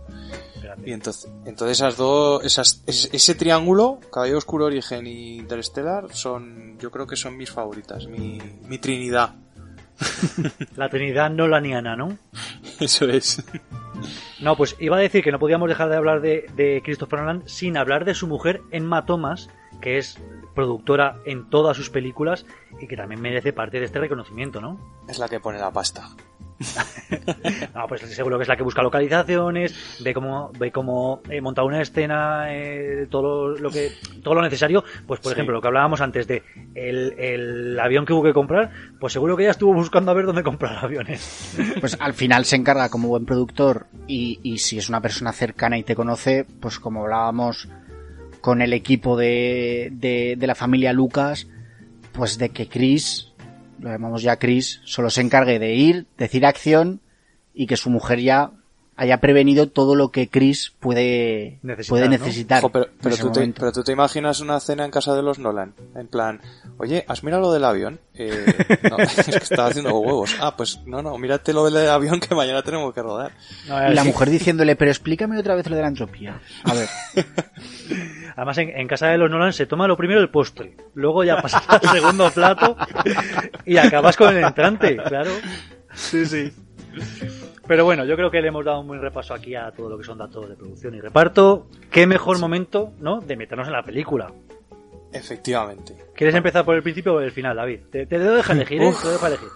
Voy a empezar por el principio, venga, no vamos a seamos, liarla se- más. Seamos conservadores, va. Bueno, pues vemos eh, la película que empieza muy estilo estilo espías, ¿no? Pues película de espías, película de James Bond. Pues empieza con un, un agente de la CIA eh, anónimo eh, del que no conoceremos el nombre en toda la película, salvo por el protagonista, que incluso él se, lo, se lo dice a sí mismo. Y vemos que hay un, un atentado en, en la ópera de Kiev y nuestro protagonista va con un, con un equipo para rescatar a un espía que ha sido expuesto y un dispositivo, una, enca- una encapsulación que hay en, que es supuestamente la que iba a recuperar este espía que han descubierto. Y eh, bueno, esta, este atentado supuestamente es una tapadera pues para acabar con este espía, ¿no? Que, que, que han descubierto sin que se sospeche nada. Sí, hay que decir que, que este ataque está inspirado en, en un hecho real, que es la Sí. crisis de, lo- de los rehenes de Moscú, que Sí. ocurrió en 2002. Y, y me parece muy interesante cómo está el protagonista con su equipo escondido eh, a las afueras de la ópera en un, en un furgón, ¿no? Y está esperando a ver qué, qué, qué cuerpo o qué fuerzas de eh, armadas son las que llegan a socorrer para ponerse un emblema u otro en el, en el traje, ¿no? Porque van, van con unos monos negros, lisos y lasos, ¿no? Y, y tiene ahí unas cuantas insignias para decir, si llega la Policía Nacional Rusa o de... eh, bueno, esto es en no sé dónde es exactamente, en Ucrania, donde sea, eh, me pongo ese emblema. Si En viene el ejército, me pongo ese otro. En Tallinn, pues mira, eh, me parece inteligente. pues yo mirar, os puedo decir una cosa que me pasó. La película empieza tan a saco, porque empieza ya, eh, no hay ni, ni un logo de distribuidor, ni productora, ni nada. O sea, Sí, empieza sí. a saco. Te, qui- te Empieza quiere tan a enganchar saco. desde el principio. Que yo pensaba que estaba viendo un tráiler. Además, y estaba es- el, viendo so- el tráiler. el sonido de la mala ópera, calidad, ¿no? Con el sonido de mala calidad decías, joder, esto es un tráiler. aparecen los terroristas y tal, y dije, mira que, mira qué bien, van a hacer una película sobre el suceso de la, de la ópera de Kiev. Y hasta que no vi que van a la furgoneta y entonces aparece Washington, digo, coño, que no, que no es un tráiler, que esto es la película ya, Que joder. estoy en la película y no estoy concentrado, que ya me estoy perdiendo, ya me estoy Sí, perdiendo ya, parte. ya no estoy entendiendo nada. Igual no lo has entendido por eso, ¿eh? Porque no has entendido Igual, al igual. principio y claro. O sea, Pero que te, sí, sí, te hiciste ya un, a saco. te hiciste un twist tú mismo, ¿no? De la peli en la película. Sí, sí. En plan, hostia, que no, que es la película. sí, sí. Bueno, total que eh, se enreda todo, eh, rescatan al... Bueno, intentan rescatar al espía. eh, ven que han puesto unos dispositivos explosivos, eh, nuestro protagonista, y entonces intenta desactivarlos. Y en, en un momento dado le, le descubre uno de los terroristas y eh, ve como una bala sale de, de una escalera, impacta en el terrorista y acaba en la pistola de un tío que sale corriendo. Este tío, Y- eh, tenemos ahí- el detalle del cordón rojo que nos indica ya, si, si, si lo has visto una segunda vez te darás cuenta, que nos indica ya que es Neil. claro. Joder, la, y la primera, es una película también Bueno, en la primera, cuando acabas de ver esto, no, no sabes quién es ese tío. Pero No, sabes, sabes pero- que eso va a ser importante. Exacto. Porque Claro, te, ponen, ser te importante. ponen- te ponen un cordel rojo y una moneda de 5 duros Sí. que hay con el, Sí. con la boca en medio. Y, y eso no es baladí, eso ya Claro. te quedas con la copla, ¿no? Es De una todas formas, que a veces es no- como demasiado obvia en lo que va a pasar. No es Ya tan estamos. obvio, ¿eh? Ahora, Es- ahora es obvio, luego os lo explico. No, luego- no, No, no, pero, no, pero no. no, pero no es tan obvio, es, muy- es muy sutil el plano realmente. Sabes que algo pasa con eso, pero no sabes qué más. Hombre, Falta obviamente- Christopher Nolan saliendo y, y diciendo ¡Mira el amuleto! Sí que, sí que es bastante... El espectador se fija, se te van los ojos ahí. Sí. Y a nada que seas un poco espabilado, sabes que eso luego va a tener alguna importancia. hombre, ver, está sí. hecho para eso, para que tú veas que Sí, sí. ese tío tiene algo que ver en la trama. Pero yo lo único, el, el espía este eh, yo lo que no entiendo, o sea, tienes un artefacto que piensas nuclear o parte de una bomba nuclear o, o vete tú a saber qué y lo dejas en el puñetero guardarropa. Sí, un, Bueno, poco, no sé. un, un poco dejado, ¿no? Hostia, Donde, no sé. donde, nadie, de busca, que- donde nadie buscaría, tío. Donde nadie buscaría. pero y que aparte dejar de muy que a la está- vista. de que está como, como en una mochila de deporte de ir al gimnasio. O sea, en plan de. Entra el tío trajeado con una mochila del, del gimnasio y la deja en el guardarropa. Bueno, a ver, hay, hay una cosa que quería yo comentar de, de esta escena. Eh, com- como luego sabremos, es una prueba.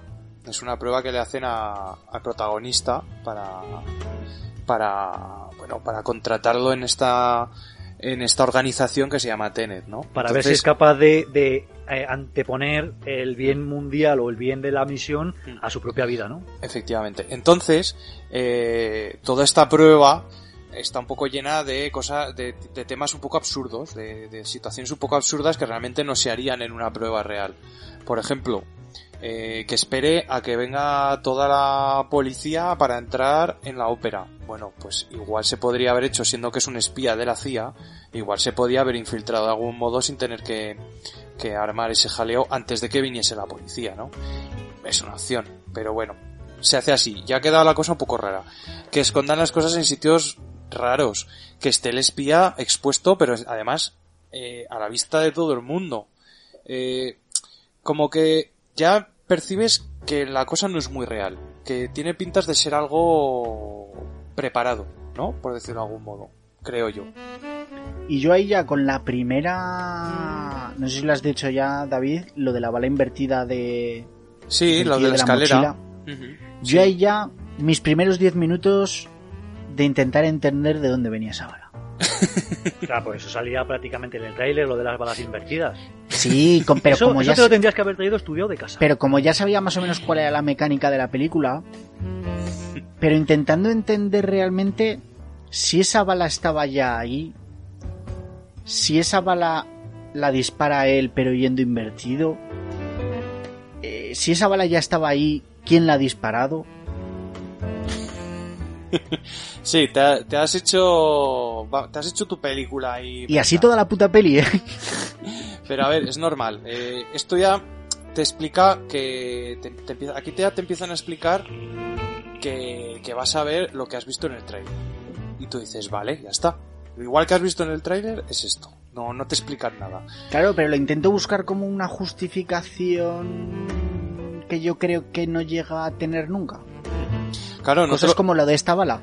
no te lo justifican de momento porque te están dejando la perla.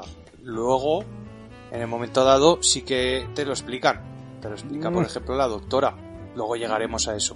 Luego Sí, llegaremos a eso. Luego, sí. Y, y lo, y lo explicamos. Eh, bueno, después de, de que este tipo misterioso salve a, a, a nuestro protagonista, al final es capturado nuestro protagonista, es torturado, eh, que además nos, eh, nos lo muestran bien ahí con un reloj, como que le han estado sacando las muelas, no sé qué, bueno, tortura en plena regla, en plan James Bond, no, lo siguiente, en plan Misión Imposible más bien.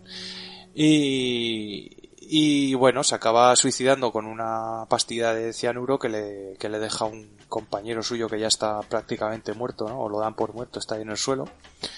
Pero esta pastilla de cianuro, en vez de matarlo, lo que hace es eh, dormirle y despierta, eh, no sabemos cuánto tiempo después, despierta en un, en un barco con un, con un señor que le explica el tema de, de esta organización y que todo era una prueba para, para contratarle, ¿no? Para ver si era, eh, si era digno o- o si era capaz de, de- era apto para este, para esta labor.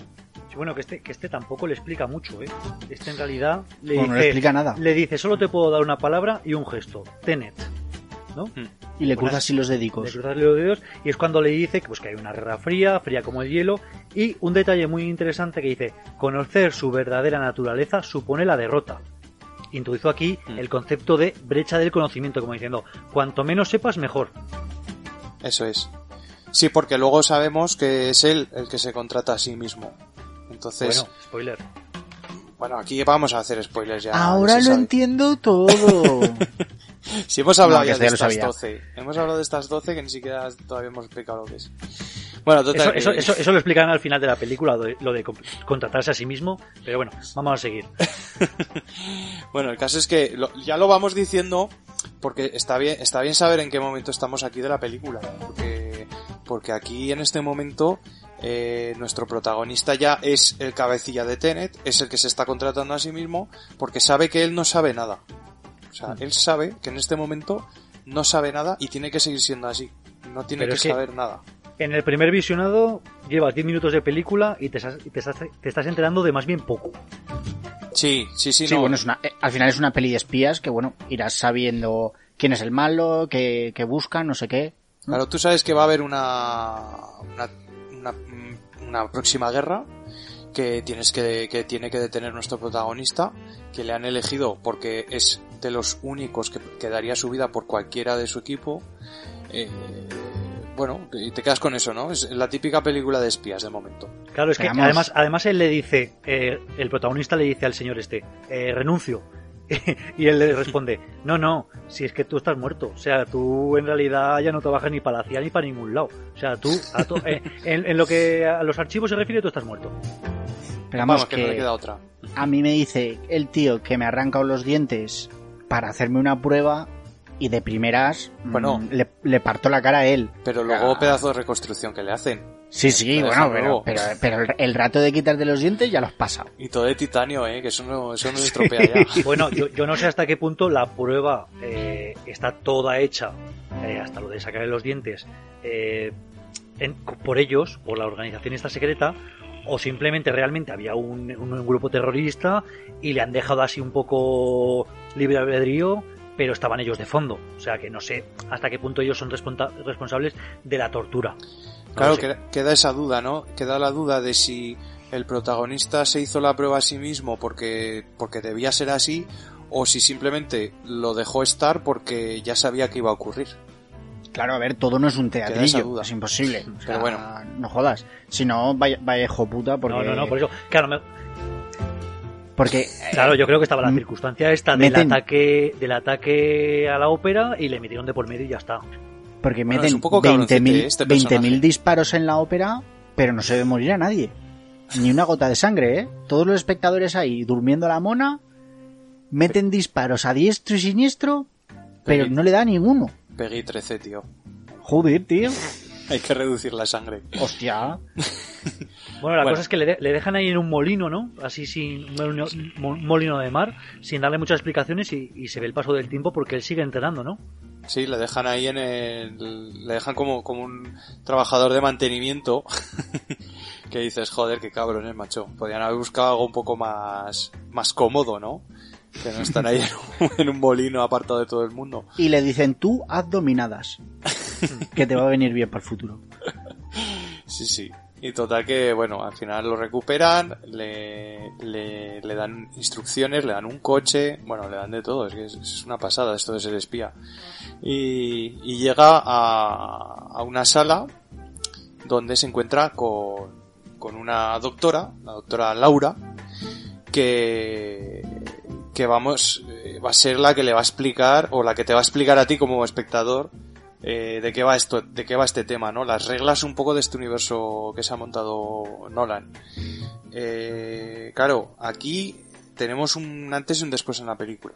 Tenemos el, aquí tenemos un poco una pausa, aunque muy breve, porque luego ya empieza otra vez la, la acción a, a ser trepidante, pero tenemos una pausa para que nos expliquen un poco qué pasa. Y eso es lo que los detractores de Nolan critican un poco, que est- estas escenas que explican muy explícitamente, ¿no? Eh, de qué va la película, realmente, porque aquí te está explicando ya las, las reglas, te está explicando que, que desde el futuro están enviando eh, balas o munición o incluso objetos que tienen la entropía invertida y, es- y, nos y ya nos, nos, nos mete en el concepto de entropía, que es un concepto ya importante para, para entender la película. ¿Qué es esto de la entropía? A ver. Bueno, porque claro, aquí, saco aquí eso saco no lo mi cuaderno de apuntar. Claro, aquí eso no lo explican, que igual es a lo que te refieres tú, Diego, que, que no explican No, lo no, que no, es la sí. entropía. Dicen, no, la entropía ya está, pom, eh, va- está invertida, vale. Lo que pasa es que luego la entropía en realidad no tiene nada que ver con lo que luego... Bueno, la entropía, la entropía es el, el concepto que, que la naturaleza dice que eh, las- lo- todos los eh, todos los sistemas pasan de un orden eh, de un estado ordenado a un estado más desordenado, ¿vale? Todo en el universo de forma natural pasa de un estado mm, ordenado a un estado más desordenado o más caótico. Eh, ¿Qué pasa? Que la entropía, en, en teoría, puede ir al revés también. Las, las, las ecuaciones de física lo permiten. O sea, todas las ecuaciones permiten eh, utilizar la entropía tanto hacia adelante como hacia atrás. Tienes que invertir energía en, invertirla, pero se puede hacer. Lo que pasa es que por algún motivo mm, el universo eh, hace que la entropía vaya siempre a estados más desordenados. Se piensa que a lo mejor es por, por el impulso del Big Bang y, y que la entropía es una especie de inercia, ¿no? Y que por eso va siempre hacia adelante, a, estados más desordenados. Pero aplicando la energía necesaria, podríamos eh, invertir la entropía. Ahora mismo es imposible, eso no se puede hacer, ni se sabe cómo hacerse. Pero pero la física dice que se podría hacer, igual que se que la física dice que se pueden hacer viajes en el tiempo, pero todavía no sabemos cómo hacerlos, ¿no? Claro, pero es que de, de una ecuación en un papel Mm, trasladarlo a algo tan físico como que yo puedo darme la vuelta Es que te explico, Y- te explico. Si tú, si tuvieses, la dirección contraria, claro, es que si es que tuvieses, mundo. si tú, cuando tú ves caer una, un- cuando, cuando tú ves caer una copa de vino, por ejemplo, y se rompe, y se rompe en trozos y se de- desperdiga y se, y se desperdiga todos los- los trozos y el vino por el suelo, tú sabes que el tiempo va hacia adelante, de forma natural. Si vieses eso hacia atrás, entenderías que el tiempo está yendo hacia atrás, ¿no? Con lo cual, mm, se entiende que la entropía es en cierto modo la percepción que tenemos del sentido del tiempo.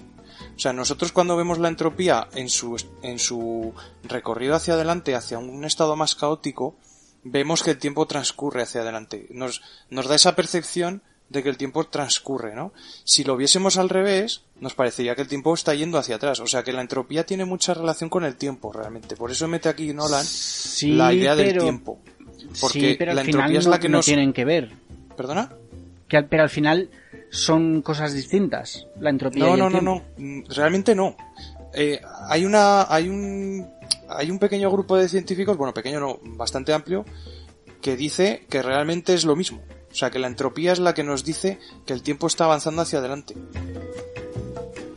Yo este, Claro, tema, yo claro. este tema en concreto me parece un poco rebuscado haberle dado una justificación con la entropía, Exacto. una Eso es lo que me- magnitud física o termodinámica, eh, que a lo mejor era innecesario meter eh, el concepto de entropía dentro de, de esto, ¿no? Que lo podrías haber explicado de maneras mucho más sencillas. Sin embargo, ya metes el tema de la entropía e intentas explicarlo científicamente y, y ya eh, eh, necesita un ejercicio por parte del espectador muy grande. Ese es mi problema, que Claro, le intenta claro. dar como una verosimilitud científica a algo que me parece que no la tiene y que creo que el propio Nolan ha dicho que él tampoco buscaba realmente una, una verosimilitud en todo esto, ¿eh? Claro, a ver si lo si lo intenta si lo intentásemos si intentásemos encontrar un sentido, una verisimilitud a la película, para empezar no lo encontraríamos porque si tú quieres invertir el- la entropía necesitarías muchísima energía y, y tienes que recolocar prácticamente todos los átomos en el estado que estaban inicialmente y eso no se hace entrando en una máquina y saliendo. O sea, básicamente no, no se o por lo menos ahora mismo sería imposible. En el futuro no lo sé. Si existiría Ahí, por, algún medio ahí, de por ejemplo, tengo un problema con la explicación que hacen de la bala disparada, sí. ¿vale? Eh, esas balas dicen que te lo adelantó David, pero bueno, como ya estamos Sí, prácticamente sí, sí, ahí, sí. No, ya estamos en el barro. eh, la pared tiene las balas, ¿no? Sí, Que se dispararon en X tiempo, sí. ¿no? Ajá. Él se pone, bueno, eh, ya la explicación de que es que si tú sientes que la has disparado, como que la recuperarás, me parece muy... Ah, sui generis. Es que dice, en, en un momento dado también de la película, dice que... Que tú tienes que sentir que la, que la, que la sueltas. Sí, porque la, la acción y consecuencia no cambian.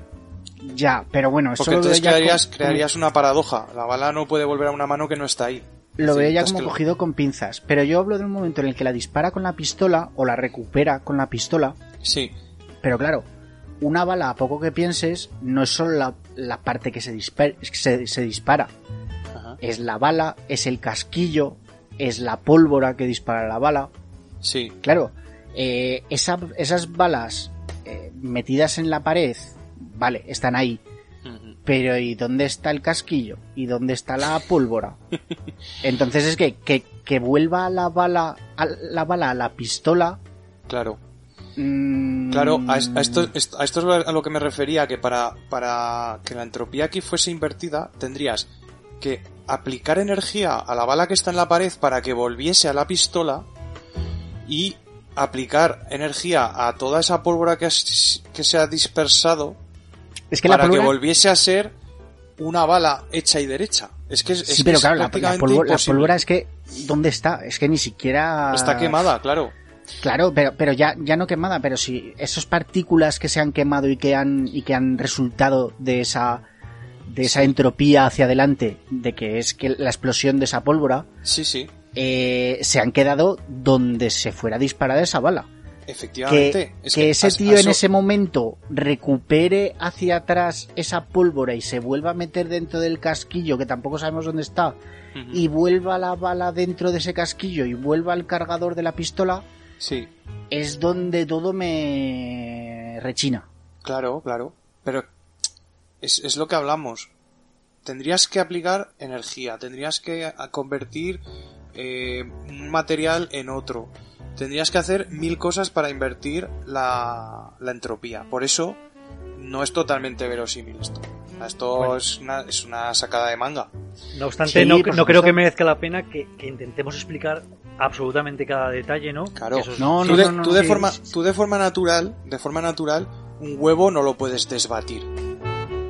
Una, un, un- un vaso de cristal no lo puedes volver a, a- a- a- a que sea igual que estaba en un inicio.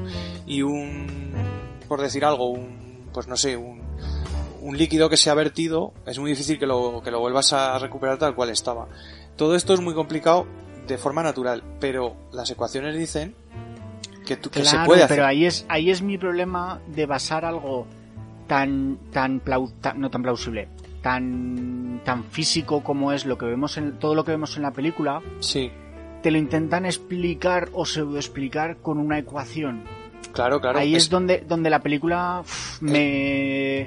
Es lo que, Me te- hace es lo que comentaba, es lo que comentaba al principio, que, que Nolan lo que hace es esto, es coger una, una teoría o, o un hecho científico y darle una vuelta de tuerca, ¿no? Te puede convencer más o menos, pero, pero bueno, originales. Sí, Sinceramente sí, sí, este concepto no, yo no lo había visto en ninguna otra película. Bueno, lo que, No, nos no, quedamos no. Con, no, lo que nos quedamos con esta escena es que explica un poco la científica. Lo de, lo de los materiales que están invertidos y que un, un detalle muy in- importante que es que están irradiados. Como que desde el futuro alguien los ha irradiado, los ha, digamos, enterrado en algún lugar y ahora lo han encontrado, ¿no? Sí, porque luego hay otro concepto, que es el de la cápsula del tiempo, que hacen... meten todo lo que quieren enviar al pasado en esa cápsula. Como la cápsula va hacia atrás en el tiempo, eh, lo reciben en el pasado. Entonces, claro, eh, aquí es donde se complica la cosa, porque tenemos eh, tenemos objetos con la entropía invertida, objetos que han viajado hacia atrás en el tiempo, y luego veremos que hay incluso personas que van hacia atrás también. Entonces Claro, ya... pero bueno, la clave de ahora es que estas balas o estos materiales tienen como una aleación especial que es lo que le da la pista al protagonista para tirar un poco del hilo, ¿no? Y eso le lleva la- hasta Bombay. Y la Yo frase lo- más importante de esta doctora que es que, que no lo intentes entender, que lo, Que lo sientas. que- que lo sientas. yo- Hace un yo poco lo- de Yoda, ¿no? A mí lo que me parece, eh, por ejemplo, cuando has hablado lo de lo de que están irradiadas, me da un poco la impresión de que esa radiación no es del todo, no, no se ha puesto ahí a, a propósito. O sea, yo creo que es, es, eh, derivada de, una guerra, como dice ella, ¿no? Que dice que está viendo los restos de una guerra. Y Yo creo que esa, esa radiación puede ser producto de eso, de, de- de aquella guerra, y que todo lo que viene de allí del futuro está irradiado, ¿no? O, Yo, o yo había entendido como que estaba irradiado por el propio proceso de revertir. Sí, yo también entiendo Sí, eso. También puede ser por el propio proceso. Pero, pero la gente no se irradia cuando se invierte, entonces no sé. Mm, Eso también es verdad. Bueno, intento saber. Igual si te inviertes durante bastante tiempo, te quedas palmas estéril. de cáncer. Sano, sano desde luego no es porque envejece, porque todo el tiempo que estés yendo hacia atrás no estás yendo hacia adelante. Hombre, es que eso lo digo ya, que es la forma más jodidamente aburrida de viajar en el tiempo, ¿eh? Es muy laboriosa. ¡Hostia! Bueno, total Pero bueno, que... vamos a continuar. Sí, eh, total que llega, pues eso, llega, llega, a bueno, eh, la doctora le explica un poco todo este tema, juegan ahí con la bala, que eso es un, un efecto visual que le gusta mucho a Nolan en, en esta película hacer estos efectos visuales y me parece brutal. O sea, yo- visualmente yo creo que, que no se le pueden poner, poner muchas pegas a la película, ¿no? En plan, no. pues las peleas al revés, eh, cómo cogen los, los elementos, todas las piezas al revés, las balas.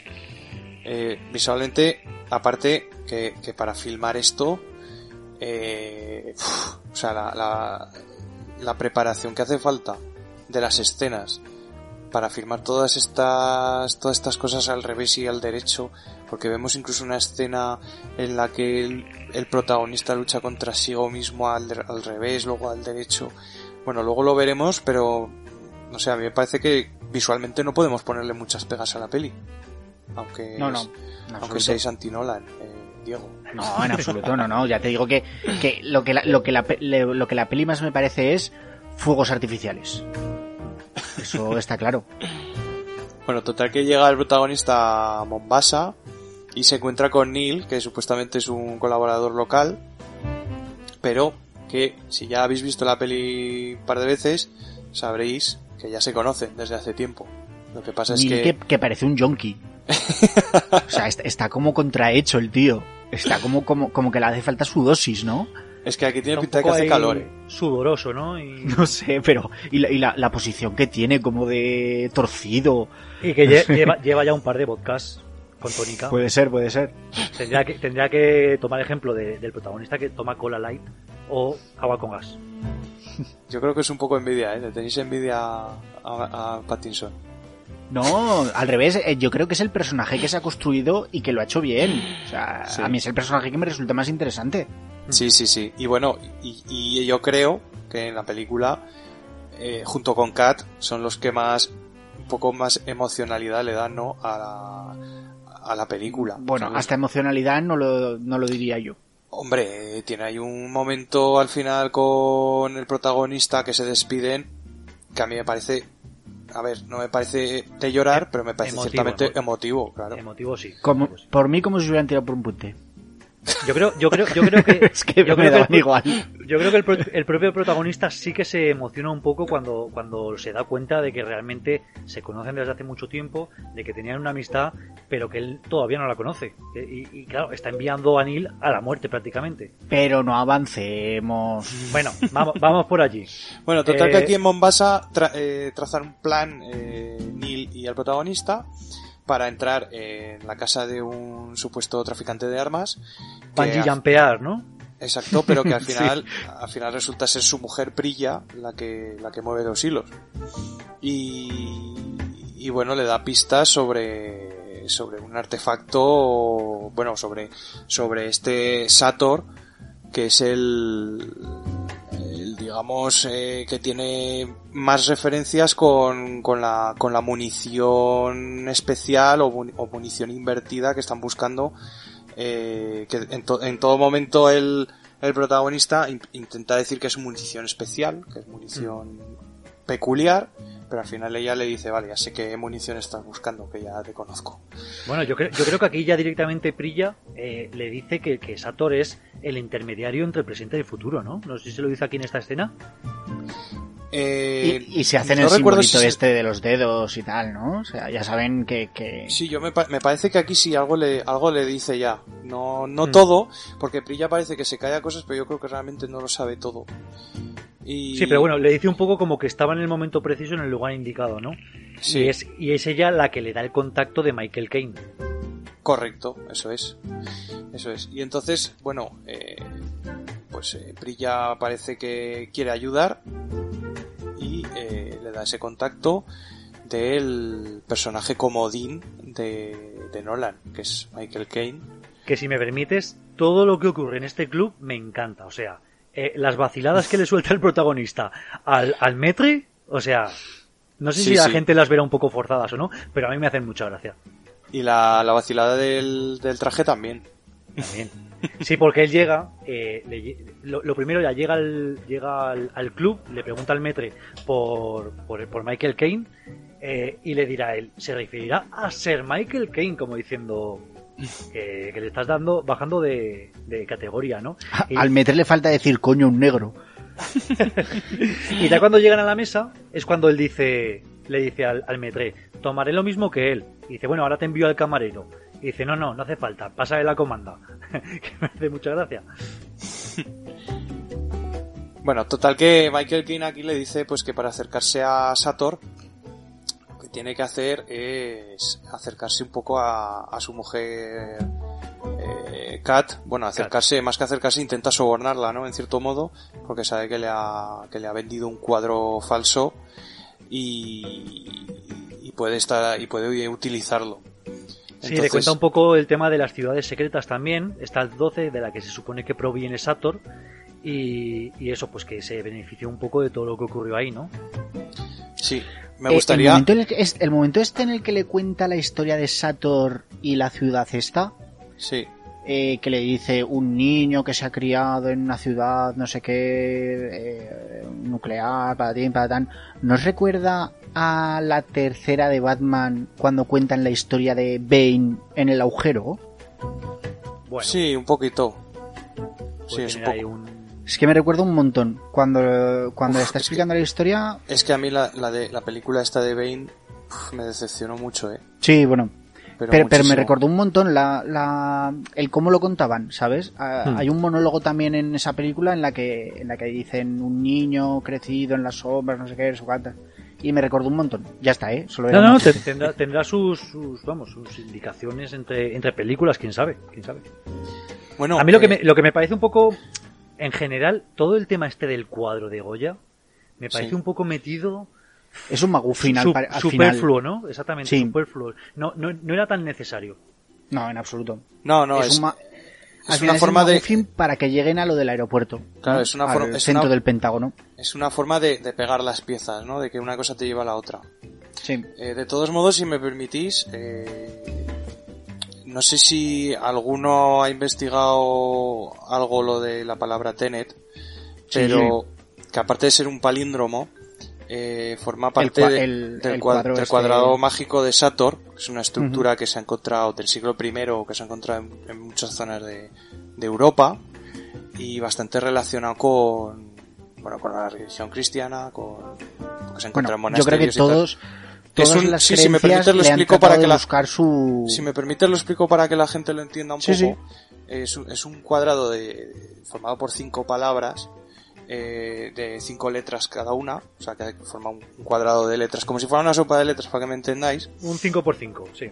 Eso es. Y, y las palabras son, es- es- aparecen en la peli. Son Sator, que es el, el nombre del villano, Arepo, que es el falsificador de pinturas, de la pintura esta que estamos hablando ahora mismo, Tenet, que es obviamente el nombre de la organización y de la peli, Ópera, que es la que se refiere a la ópera a la ópera de Kiev, y Rotas, que es la empresa de seguridad en la que trabaja Sator. Entonces, eh, este, este cuadrado mágico es bastante peculiar porque se lee igual de izquierda a derecha, de derecha a izquierda, de arriba a abajo y de abajo a arriba. Y en el medio coinciden Tenet haciendo una cruz. Entonces se tiene, se cree que, que era una referencia cristiana y que se usaba en los, en los primeros momentos del cristianismo cuando estaba perseguido eh, pues un poco para, para comunicarse o para decir pues aquí hay cristianos, bueno un poco una forma de una, una forma de identificarse, ¿no? O de identificar los sitios donde estaban. Eh, también incluso estas palabras se usaron como lema por los caballeros templarios. Entonces, es- no sé, me parece un, un tema curioso. Y eh, obviamente la peli está basado, o sea, hay muchas referencias a este, a este cuadrado mágico de Sator, porque están todas las eh, palabras básicamente en la peli. Y, Y bueno, es un poco por la, para la gente que no entendía muy bien de dónde venía esto de Tenet, ¿no? También hay gente que dice que Ten en inglés, eh, que se refiere a los 10 minutos que dura la escena final de en estas 12. Eh, entonces, bueno, como es una escena que hacen una pinza temporal y que además es el principio y el final de la peli, pues que podría ser, pues eso, referencia también a Tenet. Bueno, es que al final poco- la, la sí. película es un palíndromo, ¿no? Claro, toda la película es un Eh, palíndromo porque lo que pasa en Empieza, estas va hasta la 12 mitad y a partir de la mitad va, va hacia atrás. Sí, exacto. Y, y Incluso, además lo, incluso la lo- música, incluso la banda sonora también tiene toques de, de- de que está grabada como al revés, ¿no? sí, hay, hay partes de la música que sí, que sí que están que están hechas al revés, sobre todo para incomodar a, a Diego. Está hecho todo a propósito. Hostia, han subido el fader mucho, eh. Bueno, total que Michael Caine aquí nos hace un pues una escenita cortita por la que habrá cobrado un pastón. El, el cameo de turno, ¿no? el cambio de turno y entonces bueno vemos ya a, a señor Washington o, o nuestro protagonista eh, que empieza ya a buscar a Kat no Eh, la ve saliendo del colegio con, su crío y tal. Ya vemos un poco las referencias a su crío pues como que va a ser un- un satélite importante de Kat no Ese- su, su hijo pues va a ser como su motivación principal y prácticamente la motivación también del protagonista en cierto modo porque ya vemos incluso que intenta salvarlos a los dos, ¿no? Un poco ya llegando al final de la peli, pero bueno. Sí, es, Y- es, es- es a lo que me refiero yo, como que está muy forzado todo, toda esta preocupación del protagonista por Kat y por su hijo, claro, como que... Sobre, sobre todo cuando le han hecho una prueba para demostrar que no siente nada por nadie y que, y que es capaz de, de aislarse del mundo para, para conseguir su fin, ¿no? Hay, y al final... hay una teoría, hay una teoría que, desfallece. hay una teoría que podría explicar esto, que es que el hijo de Kat sea Neil. Buh, yo también la he oído y no me... Podría Yo no- ser, podría no me ser, quiero meter ahí. podría ser el motivo por el que el protagonista intenta salvarlo, porque No, pero el sabe que va a ser protagonista- importante. El protagonista en ese momento no sabe si va a ser Neil o va a ser No, nadie. O sea, bueno, obviamente no, no, sabe, no sabe ni siquiera quién es Neil. no, obviamente yo creo, no lo sabe. Yo, yo creo que es- esta, esta teoría es eh, las típicas cosas que salen en las redes más allá de la película para pero por- porque parece que quedan bien pero en ningún momento la película te da pie a ello o sea en ningún no. momento Igual que que la científica es al final la que descubre el logaritmo. Sí, La también. científica la que, nos ha explicado tampoco otra teoría. lo veo un poco forzado también Pues sí. no porque sé. Prilla, que es la que explica lo de la científica, dice que varias generaciones después, varias generaciones después, surgirá una científica, que será eh, el equivalente a Oppenheimer. Y sin embargo, la científica que explica al protagonista todo el tema de Tenet está aquí ya. Entonces, Bueno, son todo historias que se ha lo, montado la gente. lo veo. No, que, que, que una película te haga eh, plantearte cosas e inventarte cosas, me parece perfecto, o sea, eh, genial. Pero de ahí a que sean ciertas, pues como que no. Ya. Bueno, y entonces total que intenta sobornar a Kat, Kat le dice, mira, que me está sobornando ya mi marido, que es un Bueno, hijo". sobornar, más chantajear, ¿no? chantajear, exacto, sí. Me está ya chantajeando mi marido con esta pinturita, ¿eh? Y da más miedo que tú. Exacto, que me puede matar. Y claro, le, le chantajea a ella con, con, pues eso, de desvelar la pintura, de apartarle de su hijo, y eso es algo que ella no puede permitir. Entonces, eh, decide, pues, eh, ayudarla en cierto modo para acceder a Sator, ¿no? Nuestro protagonista, quiere decir. Y empieza una relación un poco extraña, como dice Oscar. No parece que se gusten en un primer momento, pero bueno, se soportan. Eh, aquí Sator manda a sus matones. Hay una escena un poco de acción también en la cocina porque intentan acabar con, con, con el protagonista pensando que a lo mejor tiene algo con ella, supongo. Esa escena me, queso mola, me, mola un, mo- me mola un montón. O sea, La ya escena de la ves eso. cocina, Esa pelea está increíble. sí, es muy, muy chula. Sí, Con el es- rallador de queso, lo que le hace en la cara al tío.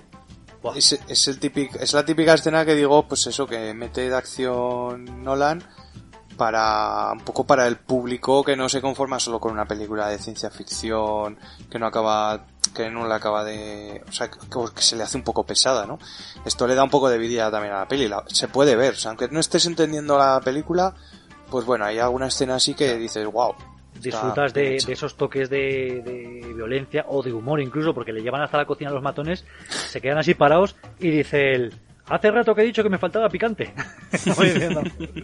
Es que además el tío es pequeñín, ¿verdad? Creo yo.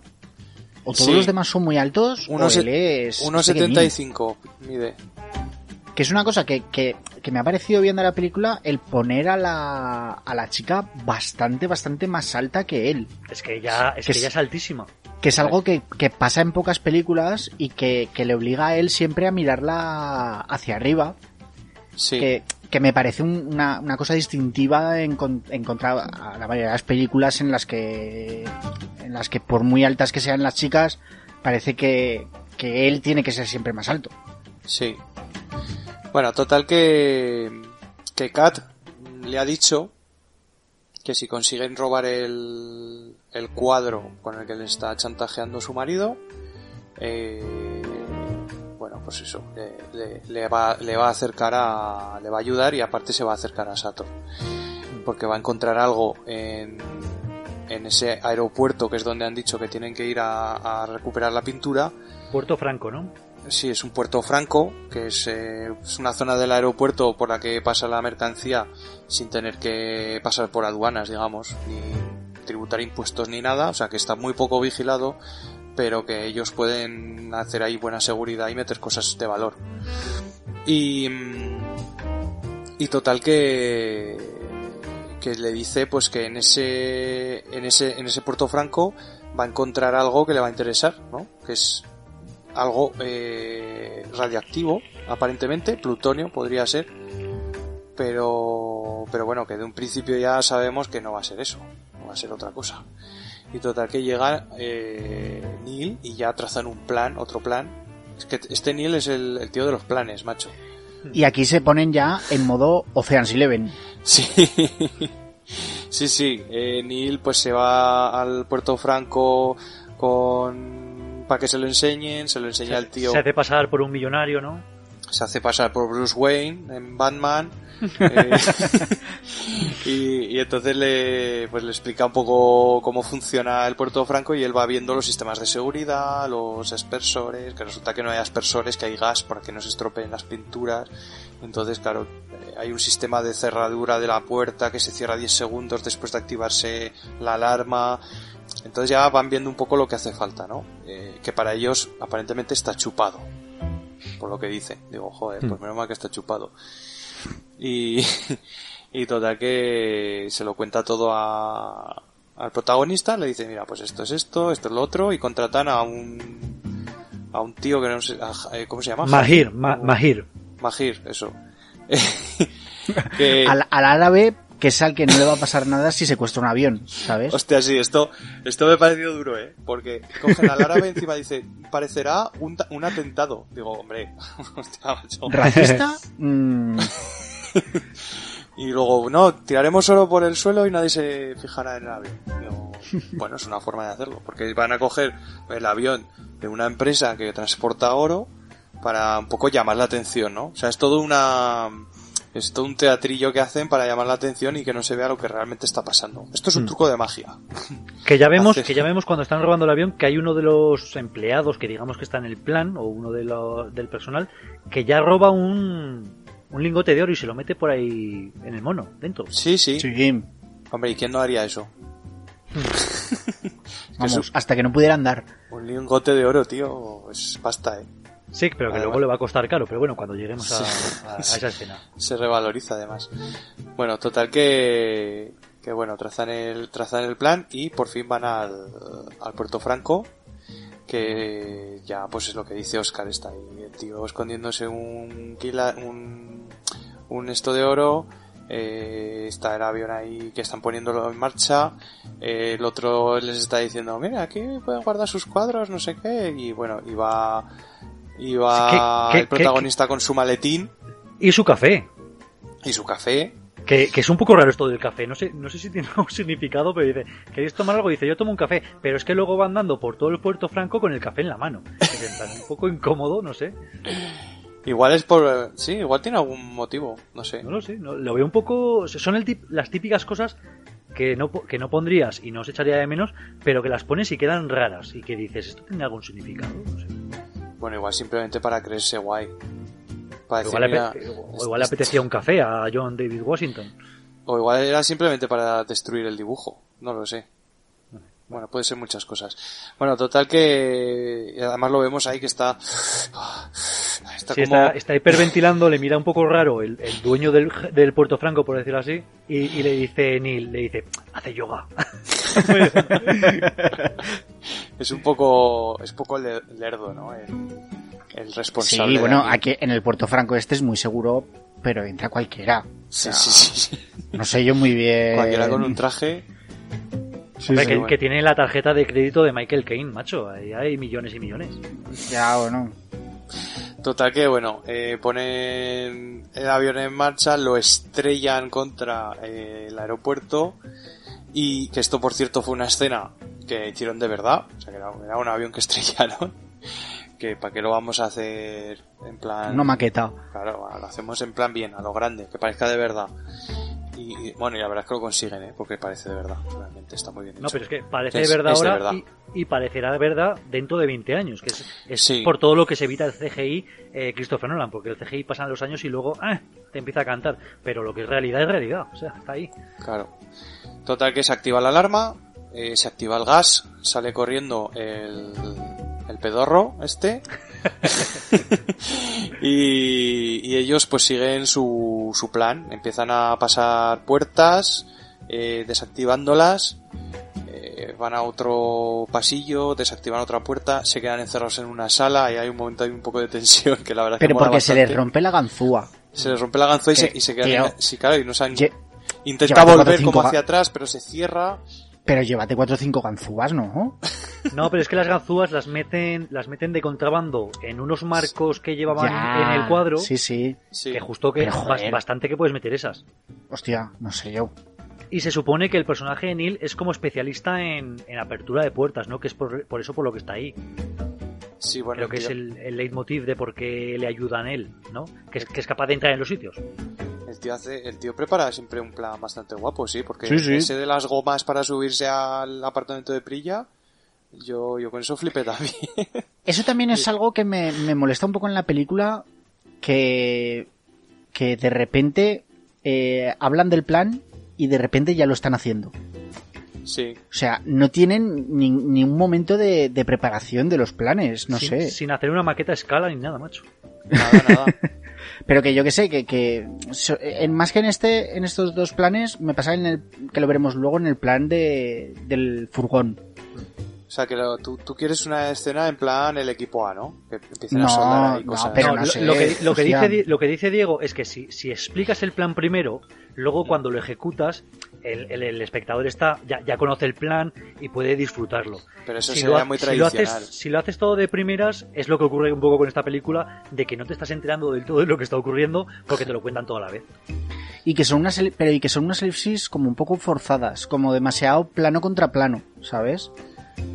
O sea, No sé, el, yo- yo el no lo, lo estoy preparando, lo estoy haciendo plano contra plano. Yo no lo veo Mm, mal. Me hace falta una transición ahí. Yo no lo veo muy mal, muy mal contado. O sea, yo, yo creo que se entiende. O sea, es un No, no, yo, Sí, yo lo no. entiendo, ¿eh? Yo lo entiendo. Es más, no porque no lo entienda, sino porque lo veo un poco forzado. Ah, es más, aun- esta escena del Puerto Franco, aun, aun siendo, digamos, prescindible todo, toda esta trama del cuadro, me encanta. Me encanta esta escena en concreto, la acción que tiene, el plan, eh, cómo consiguen abrir las puertas y, y llegar hasta el torno, ¿no? Que es eh, al final con lo que se encuentran. Correcto, llegan al torno, que es supuestamente lo que querían buscar, pero se encuentra algo que no, que no se esperaban. Hmm. es un, un artefacto y, y ven que ha habido una especie de pelea o, aún no. Sí, porque se encuentran unos balazos, ¿no? En el Se cristal. encuentran balazos, se encuentran se encuentran también eh, una pistola en el suelo. eh, ha, ha habido como se, ve como que ha habido una un forcejeo, una pelea y, y le dice Neil, ¿qué ha pasado aquí? Y entonces el protagonista dice, todavía no ha ocurrido, que es el famoso meme o gif que habréis visto un millón de veces por ahí. y total que del torno aparece de repente un tío, una especie de, bueno, un tío vestido Bueno, como de, como de SWAT, ¿no? Salen dos, uno, uno y otro por, donde sí, está- sí, sí, a eso, es. iba. Y otro por el otro lado, lo que pasa es que uno sale invertido y el otro sale cor- del- correctamente, o sea, el otro sale corriendo normalmente. Entonces Neil va por el que está correcto y, y el invertido lucha contra, contra el protagonista, que luego sabremos que es el mismo, el que lucha contra, sí- contra sí mismo. Que, ojito, porque aquí entonces hay tres protagonistas. Son como DeLoreans. Sí, que, sí. que luchen uno contra otro no es una paradoja. Claro, pero es, es eh, determinista. O sea, sucede y ya está. ¿Por qué? Porque es una paradoja. Sucede porque, Sucede y ya está. claro, Frick, sucede Frick. porque ha pasado ya antes. Entonces eso vuelve a suceder. Claro, pero porque es una paradoja, freak. No, es que no, es que la lucha de él contra él mismo no la llego a entender muy bien. No la llego a entender el- interiorizándola, ¿vale? El, que, el que sale con el mono, por decirlo así, el que está invertido, lucha, lucha con el protagonista, pues un poco para defenderse y para, para zafarse de él, ¿no? Eh, no creo que tenga mucho interés en pelear contra sí mismo. Es el que se, ya, es, pero- es el protagonista el que se empeña en pelear contra Claro. ese extraño. El protagonista en este momento, el traje, el trajeado, el que, que- el que no ha salido de la máquina, no sabe quién es ese tío. Y el otro está invertido, o sea que no puede hablar con él, porque le oiría al revés. Entonces no lo entendería, ¿sabes? Bueno, y aunque, y aunque pudiesen hablar, no sé yo si creas paradoja hablando contigo mismo, mejor no cruzar palabra. Hombre, Claro, ya- ya pero y- peleando creas- no crea paradoja. Pero escucha, es que tampoco le puede decir nada, porque la, la primera ley que es que no se tiene que saber nada, o, o lo menos Claro. posible. Mm. Entonces él sabe que si, se, que si se cuenta algo a sí mismo cuando sale de la máquina, si se cuenta algo a sí mismo, la va a cagar. Y el otro no sabe quién es ese tío, entonces va a, poder- va a defenderse de él. Es más, el propio Neil que persigue al otro que ha salido, aunque no sale en escena, se ve como que le quita el casco y se queda así un poco sorprendido, pero ya eh, vuelve rápidamente a donde están peleando para, para evitar que, que- que el protagonista mate al extraño. Y a- ahí, bueno, yo creo que es bastante obvio que, Obvio. vamos, yo, yo cuando lo vi dije, están luchando contra ellos mismos. Sí, es, te puede dar a entender eso la escena que se queda ni Claro. mirando raro. Pero Claro, no, sabe- cuando- no sabes, cuando- no sabes si es sí mismo, si es el otro, si, Sí, eso si sí, pasa pero algo cuando le- diferente. Cuando le quita la máscara y se va corriendo sin y lo deja en paz, vamos, yo le dije a mi mujer, "Mm, son ellos. También, No sabía quién de los dos, no sabía si los dos, pero vamos, ta- yo creo so- que en ese momento es bastante obvio. Bueno, es que sospechas un poco de Neil también, porque es un tío que no sabes de dónde viene, no sabes nada de él, sabe demasiado sobre... Es que como me, como me cae bien Neil, no, O sea, no sospecho de él. Claro, pero sabe demasiado sobre lo que está pasando. Claro, y que luego le dice, me, he- eh, claro, le pregunta al protagonista por el otro gacho y dice, me he ocupado de él. Incluso, claro, te quedas un poco ahí como en plan, ¿cómo que te has ocupado de él? Claro, dices que cabrón, este algo esconde, ¿no? Entonces sí, puedes pensar que son ellos mismos o puedes pensar que esconde algo. Que puede ser incluso Sator, vete tú a saber. Bueno, el Ah, caso, yo lo tuve bastante claro. el caso es que, bueno, eh, resuelven esto, pues eh, el protagonista eh, forcejea con él, intenta matarlo y Neil eh, lo para, evita que lo mate y, y el, que- y el invertido se escapa. Que luego veremos por qué se escapa. Y Bueno, es que total, pasa, pasa por debajo de la... Sí, pasa por debajo de la puerta persiana co- como absorbido. sí, como absorbido, realmente es que lo escupe algo, pero al revés. Hmm, eso es. Entonces, entonces bueno, total, se escapa, vamos. Eh, y ellos pues ya se quedan, claro, no les queda tiempo, entonces hacen los muertos y se quedan ahí a que los recuperen. Que es una forma también muy bien de acabar un plan. Hacerte el muerto y aquí no ha pasado nada.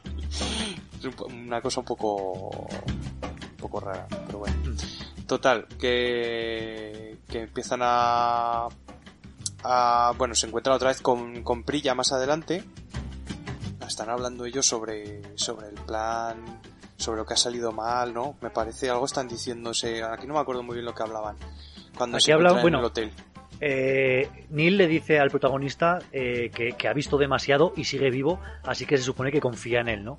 Es cuando Sí. el protagonista le cuenta un poco toda la historia esta de viajes en el tiempo, de la gente del futuro, y es cuando él dice que tiene el máster en física, entonces que lo puede, que lo entiende, ¿no? Que es la teoría de Friedman y tal y cual. Sí. O sea que Pero- como, como, como que entiende todo esto a la primera, En realidad lo entiende porque... porque lo sabe, porque lo sabe, porque está en el ajo. Hombre, eh, Hmm. que nos quieres engañar. Lo que yo no sé cómo no lo entiende el cómo lo entiende el protagonista. No es que el protagonista no lo entiende, él, él se deja llevar, No sigue, sé si. sigue órdenes. Pues qué bonito. Bueno, a ver, ya ta, se, ta, ya, se, ta. ya se lo han explicado, ¿eh? Yo creo que ya... Bueno, hombre. Sí, pero... No se lo han explicado dos veces, pero la primera... Hostia. Pero no se lo han explicado con un esquema, tío. ¿No ha salido Christopher Joy con una pizarra? No, pero bueno, luego llegará Prilla y le explicará también un poco cuando le dice el otro. Había dos, dos tíos, dos Dos- antagonistas, uno invertido. Y dice, no, si había dos, uno invertido y uno no, era solo uno. Sí. Y ya te deja a Prilla el detalle. Era la misma persona, le dice, sí. Hmm. Y total que... Que bueno, tenemos otra vez a, a Kat eh, preocupada, porque claro, dice que ha pasado con, con el cuadro. En un primer momento le miente, ¿no? Le dice que, que el cuadro, que lo ha destruido o que lo ha robado. No sé lo que dice exactamente. El cuadro de el Goya, pues que lo ha, que se ha ocupado de él. Claro que Es la, que realmente, la ¿qué realidad es que no lo, han, pasado con el cuadro? no lo han encontrado. No lo han encontrado, exacto, pero no, bueno, no pero es que yo creo que todo ocurre demasiado rápido. Yo creo que el espectador ni siquiera se está acordando de que había un cuadro de por medio. No, no, no. Y no, no se acuerda ni, ni, ni el John David Washington que dice, hostia, el cuadro, si ya había entrado al Puerto Franco por algo. Por eso que lo, lo que has dicho, Oscar, que al final toda la parte esta del cuadro me parece como que... Sí, más goofy, no, no vale sí, para nada. no sé. Bueno, Sí. vale para, para, para que te hagan la escena del, del Puerto Franco, para nada claro. más. Sí, es, es, es el es el cemento, ¿no? Un poco para pasar de un, de un sitio a otro.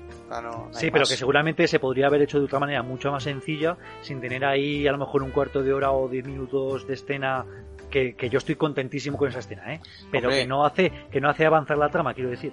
Pero que había que, Es que te- había que destruir un avión, tío. Sí, pero que, que deberían quizá haber buscado otra forma de llegar ahí. Digo en el guion, Sí. ¿sabes? No sé. que no mí- con lo del cuadro, que al final mm, es que no te importa lo más mínimo. Bueno, pero al final es un artículo eh, elitista, ¿no? El tema de la pintura, un Goya, Sí. son gente que está forrada. No pero sé, que pues dentro de la trama bien. luego dentro de la trama luego no va a ningún lado. Aparte es un tema también muy de James Bond y de espías, ¿no? Yo creo lo de la pintura, lo de estos, estos temas así un poco de, de ricachones. Yo creo que le pega a la peli un poco por el aire de espías que tiene, ¿no? El- ese, Bueno. ese aspecto de peli de espías. Lo utilizan... Porque al final Sí, sí, ¿di, fric, Óscar? fric, fric. No, simplemente decía que, que lo utilizan como cualquier recurso también para meter la palabra Arepo, que es el pintor español eh, falsificador del Goya, que también un poco a lo mejor no sabían dónde meter la palabra Arepo y ya la meten ahí, pues ya está. Porque al Ya. final eh, el protagonista llega a conocer a, a Sator aún sin el cuadro. Claro, porque, porque Prilla es la que le dice, te tienes que acercar a él por el plutonio. Porque como él que él es traficante de plutonio, o como que le- no es traficante de armas, pero que le va a traer mucho lo del plutonio y que por ahí le puede entrar bien, ¿no? Claro, por eso todo, lo, todo el magufin del cuadro me parece un poco absurdo en cuanto a que mm, nos, nos, nos hacemos toda la historia hasta del cuadro para volver atrás, que es el momento en el que ya no, te- que no tengo el cuadro y tengo que buscar otra forma alternativa de llegar a Sator. Claro, la idea era encontrar plutonio en el Puerto Franco y ir a Sator diciéndole, mira, tengo este plutonio. Ah, vale. Pero no Pues encuentran eso no lo he entendido. No, yo. no, no, no, no, no, no. A ver, eh, eh, el- la única razón de entrar en el Puerto Franco es conseguir el cuadro, robarlo para que Kat no pueda ser chantajeada por su marido y a cambio Kat ayudará al protagonista a acercarse a Sator. Claro. Pero y no al había final una- se acerca pero- a un sin cat. Pero no había una encapsulación en, en el Puerto Franco, que es no, lo que buscan. no, no, no, no, no. Ahí solo iban a por. eh, eh, vamos, yo entiendo que iban solo a por el cuadro. Yo no sé. Es más, Kat, Kat, como agradecimiento porque le aseguran que, que ha destruido el cuadro, es cuando la in- le invita a la fiesta Sí, que, eso que sí. dicen que es el agregado o el secretario de no sé dónde y que se pues entonces, no, ni lo intentes, le dices a Kat que has destruido el cuadro y ya está. o sea, es que, ¿me Yo entendéis lo que quiero decir? Yo creo que, iban a final- por, yo creo que iban a por algo, eh. que al final es que todo lo del cuadro Yo creo que iban a por algo al Puerto Franco. no sirve de nada en la le trama dice, realmente. le dice, le dice Kat que ahí guarda cosas de mucho valor Sator. Le dice, guarda cosas de mucho valor, te puede interesar, le dice al protagonista.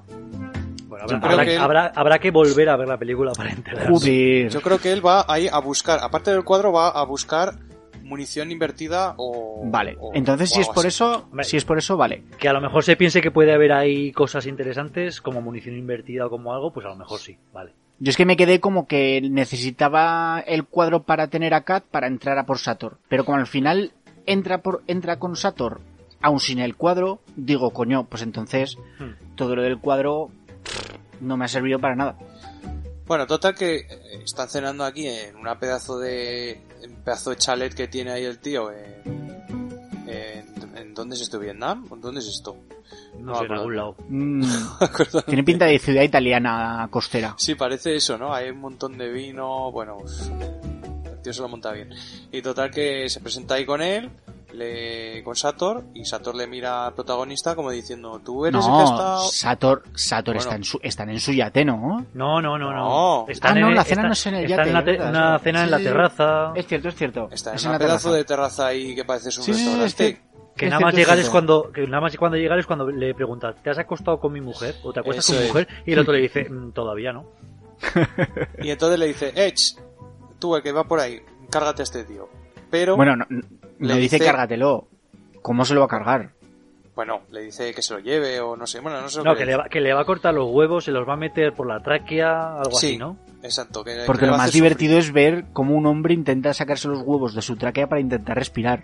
Claro, es, que, eh, es que él le pregunta ¿cómo le gustaría morir? y dice el protagonista de viejo y dice pues se, se se equivocó de, pro- de profesión y es cuando, aquí ya el protagonista le saca bueno le dice le gusta la ópera le saca un poco el tema Le saca lo de la ópera de Kiev y entonces es cuando le convence, exacto, eso. Y total que, que entonces ya le interesa. Porque le ha sacado eh, el tema que un poco le toca la, le toca la espinita.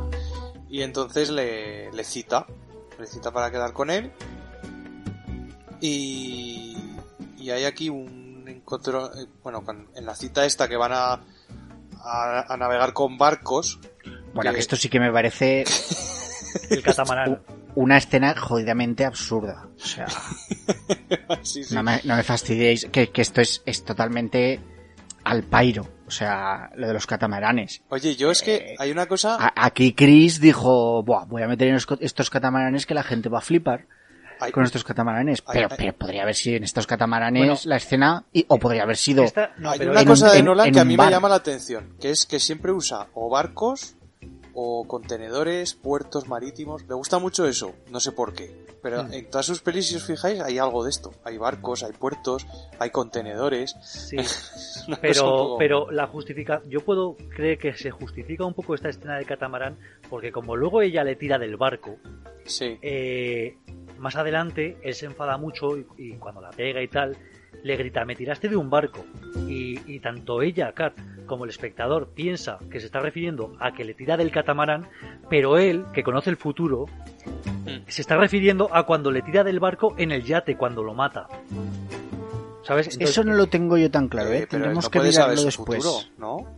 Sí, no, porque él conoce su futuro porque le- le- eh, tiene, tiene esa comunicación entre el futuro y el pasado. Entonces, él conoce todo.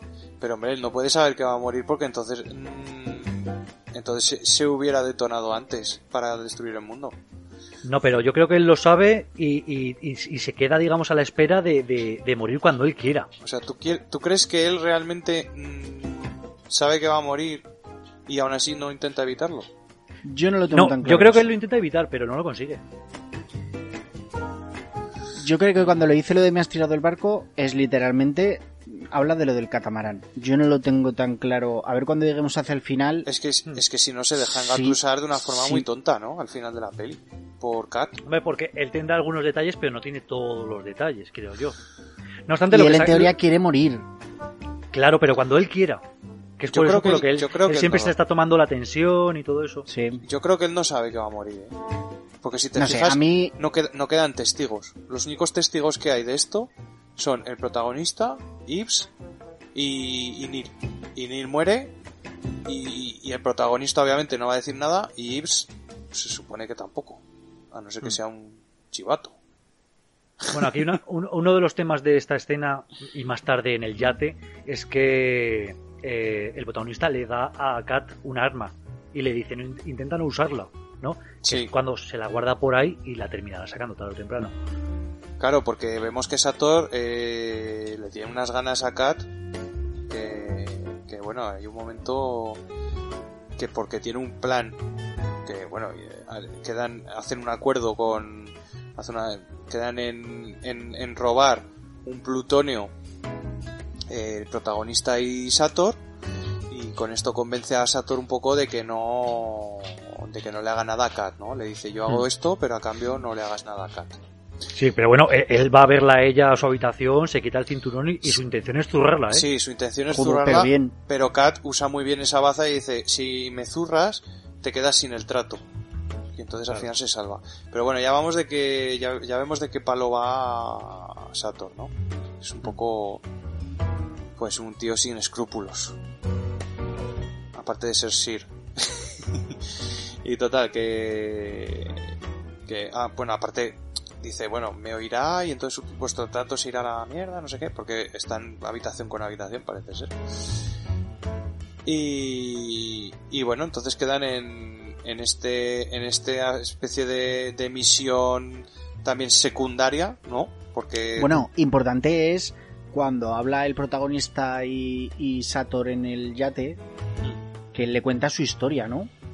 Claro, la historia de Stealth 12, de que se crió ahí, Sí. de, que, de que encontró una, una cápsula de estas del tiempo con material invertido. Bueno, eso no lo cuenta, eso lo ves en el flashback. Sí, sí, es, es como un flashback y ves que el tío pues no tiene ningún, Claro, pero ningún cuenta que en cuando matar a, a un compañero que está ahí con él y Eso tal, es. ¿no? Para- Cuenta un poco pues que, que él se crió ahí y que se supo, a, a- a raíz de ahí, se supo construir a sí mismo, ¿no? claro, que es- y que que es- él es ahí cuando entra en todo este plan del futuro. Exacto, es donde encuentra la cápsula del tiempo y donde la primera supuestamente y donde y donde empieza toda la trama, ¿no? Y bueno, que estas 12 eh, parece el infierno, o sea, según como lo pinta él, aquello es el infierno en la tierra, ¿no? Y, y bueno, después de este flashback, pues entendemos un poco, esto es un poco también James Bond, ¿eh? Que el malo le cuente al bueno poco los entresijos de su vida. Porque Sí, luego estos son igual, pistas. igual que el del tío del, del Puerto Franco. Claro, Confías en el, en el primer tío que pasa, ¿no? es un poco de peli de espías, ¿no? También. Siempre el malo parece que tiene la lengua muy larga. Hmm. Sí, no sé. Cuenta más de la, cuenta más de la cuenta. De hecho, hay un, hay un gag que se usa bastante ahora en cine, cuando aparece un malo y le dicen, cuéntame qué vas a hacer con ella, o yo qué sé, cosas así. Y el otro dice, ¿qué te crees que soy? ¿Un malo de película? ¿O, o un Sí. malo de, de película de, De James espías? Bond. o de James Bond, ¿no? se, se ha convertido ya en un gag, ¿no? Prácticamente, porque es, es verdad, es que siempre Hmm. parece que descubren las cosas eh, de la forma más, más tonta, ¿no? Un malo malísimo de una peli no, no va contando las cosas así como así. Y Pero bueno, menos aquí no está tío que, con el que trabajas. Exacto. Pero bueno, Bueno. la cosa es que ya pasamos a, a la escena del plan, ¿no? Eh, que no sé si lo ha hecho Neil o quién lo ha hecho, pero es la escena esta de, de que van a robar el algoritmo, que tiene una forma física así rara, y es cuando empiezan a hablar de que si necesitarán un camión, luego un camión de bomberos, y, y como dice antes Frick, van, van contando el plan a la vez que ya vas viendo imágenes de lo que está ocurriendo. Sí, Claro, y, y ahí la cantidad de gente que han tenido que encontrar para, para, para hacer ese plan, hostia, me parece como demasiado rápido todo. Bueno, no sabemos, no cuánto tiempo ha pasado. Ya, ya, pero uf, no sé, es una elipsis que no me parece muy bien, muy bien metida. Hmm. Es Bueno. una sensación mía, ¿eh? al ver la película. Pero bueno, está interesante el plan este, este de que, de que bloqueen y el es, furgón. y tampoco es un despliegue enorme, realmente hay tres vehículos. ¿No? Sí, yo- yo- yo- cuatro vehículos. Lo único que cuando estaba viendo pues la resolución del plan, yo pensaba en que si fuera yo el que condujese el camión, el, el- el furgón, ya cuando se me pega un camión al lado, ya me moscaría.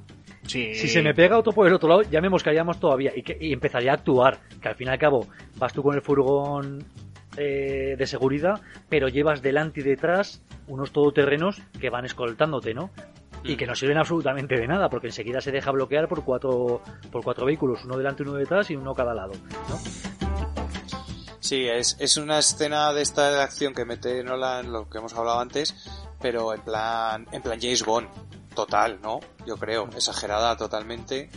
Eh, de hecho, es que no, no suele ser típico de, de Nolan exagerar tanto las escenas. O sea, por ejemplo, en Origen, pues hay es alguna escena que dices, bueno, puede ser un poco increíble, pero es siempre dentro de un sueño. En la realidad, no hay escenas tan exageradas. Aquí, en cambio, sí que se pasa un poco. O sea, que vaya, lo que dices tú, que vayan dos o tres vehículos al lado de ti y no sospeches algo, o que esté incluso la policía mirando cómo está pasando todo, que hay una escena que la está mirando cómo pasa todo y se extraña un poco, pero ya está, ni siquiera dicen, ostras, ¿qué está pasando ahí, macho, que hay cuatro o cinco vehículos juntos? Eh, un poco exagerado, pero bueno, está bien como escena, aparte la, la banda sonora aquí acompaña muy bien y porque es una escena que aunque es de acción es un poquito lenta al principio, no, no es frenética como otras que hemos visto anteriormente y la música te mantiene en tensión, ¿sabes? Te mantiene ahí conectado a, a la peli, creo yo. Está bastante bien. Entonces, bueno, al final entra en el camión, roba la encapsulación y vuelve al coche con Neil y se van. Y la policía se queda flipando, básicamente. Y... Sí, pero enseguida yendo en el coche es cuando ya, digamos, Que- que, que vemos empieza a una- perseguir Sator, ¿no? Es que vemos un detalle en el coche, que tiene un retrovisor roto. Ya desde el principio. Ya sabemos que ahí... Aquí, sí, Ah, pero aquí ya te lo hueles. Claro. Por Sí, sí. supuesto. O sea, ese, ese- es bastante obvio, ese detalle. Claro, aquí dices... Y ahí en es esta ya no me donde- cazan. Claro, y ahí es donde yo, bueno, ahora eh, ellos siguen en adelante en el coche y de repente un coche les jode el retrovisor, ¿no? Sí, Que es, que es por lo que antes se le veía partido, el retrovisor. Se les jode, no, le, le desjode, claro. le desjode. Bueno, le desjode, exacto. La entropía invertida. Y ahí es donde yo pienso, que me diréis, no, es que esto es ¿Cómo se determinista. rompió, cómo se rompió el retrovisor, no? No. Al ver que tienes el retrovisor roto y que ya sabes todo y tú calculas, esto Pe- va, va, va a ser por algo. Pero escucha, Joder, haz algo totalmente inesperado. Sí. Frena, cambia de carril, cambia de dirección. pero a no ti, sé. a ti Bueno, te pero pare- a lo- a ti- a lo pero escucha, a ti te parece obvio porque te han puesto un plano con el retrovisor roto. Hostia, Pero y tú estás en un coche que, Acaba de, que acaba de pasar al lado de, de un coche de bomberos, de un Hammer y de un Claro. otro coche que hace no sé qué, No sé. y tú te piensas, pues esto se ha debido romper porque el deal este está Claro. jodido de la cabeza. No sé, macho. Se ha Yo no, lo, yo no veo tan fácil de, de- de O pensar. sea, ¿tú creéis que lo vemos nosotros pero ellos no se dan Sí, pero cuenta? es, pero es por lo que dice David, porque a ti te ponen un plano exprofeso para ello, Claro. y, y siendo espectador dices, tú no me pones ese plano para enseñarme un retrovisor roto, porque sí, me lo pones para algo. Pero si eres conductor de un coche que está en mil saraos, dices, esto está roto de algún momento de que le han dado un golpe, y ya está. No Puede tienes ser, por qué pensar, luego va a venir un coche y me lo va a desjoder. Puede ser, puede ser.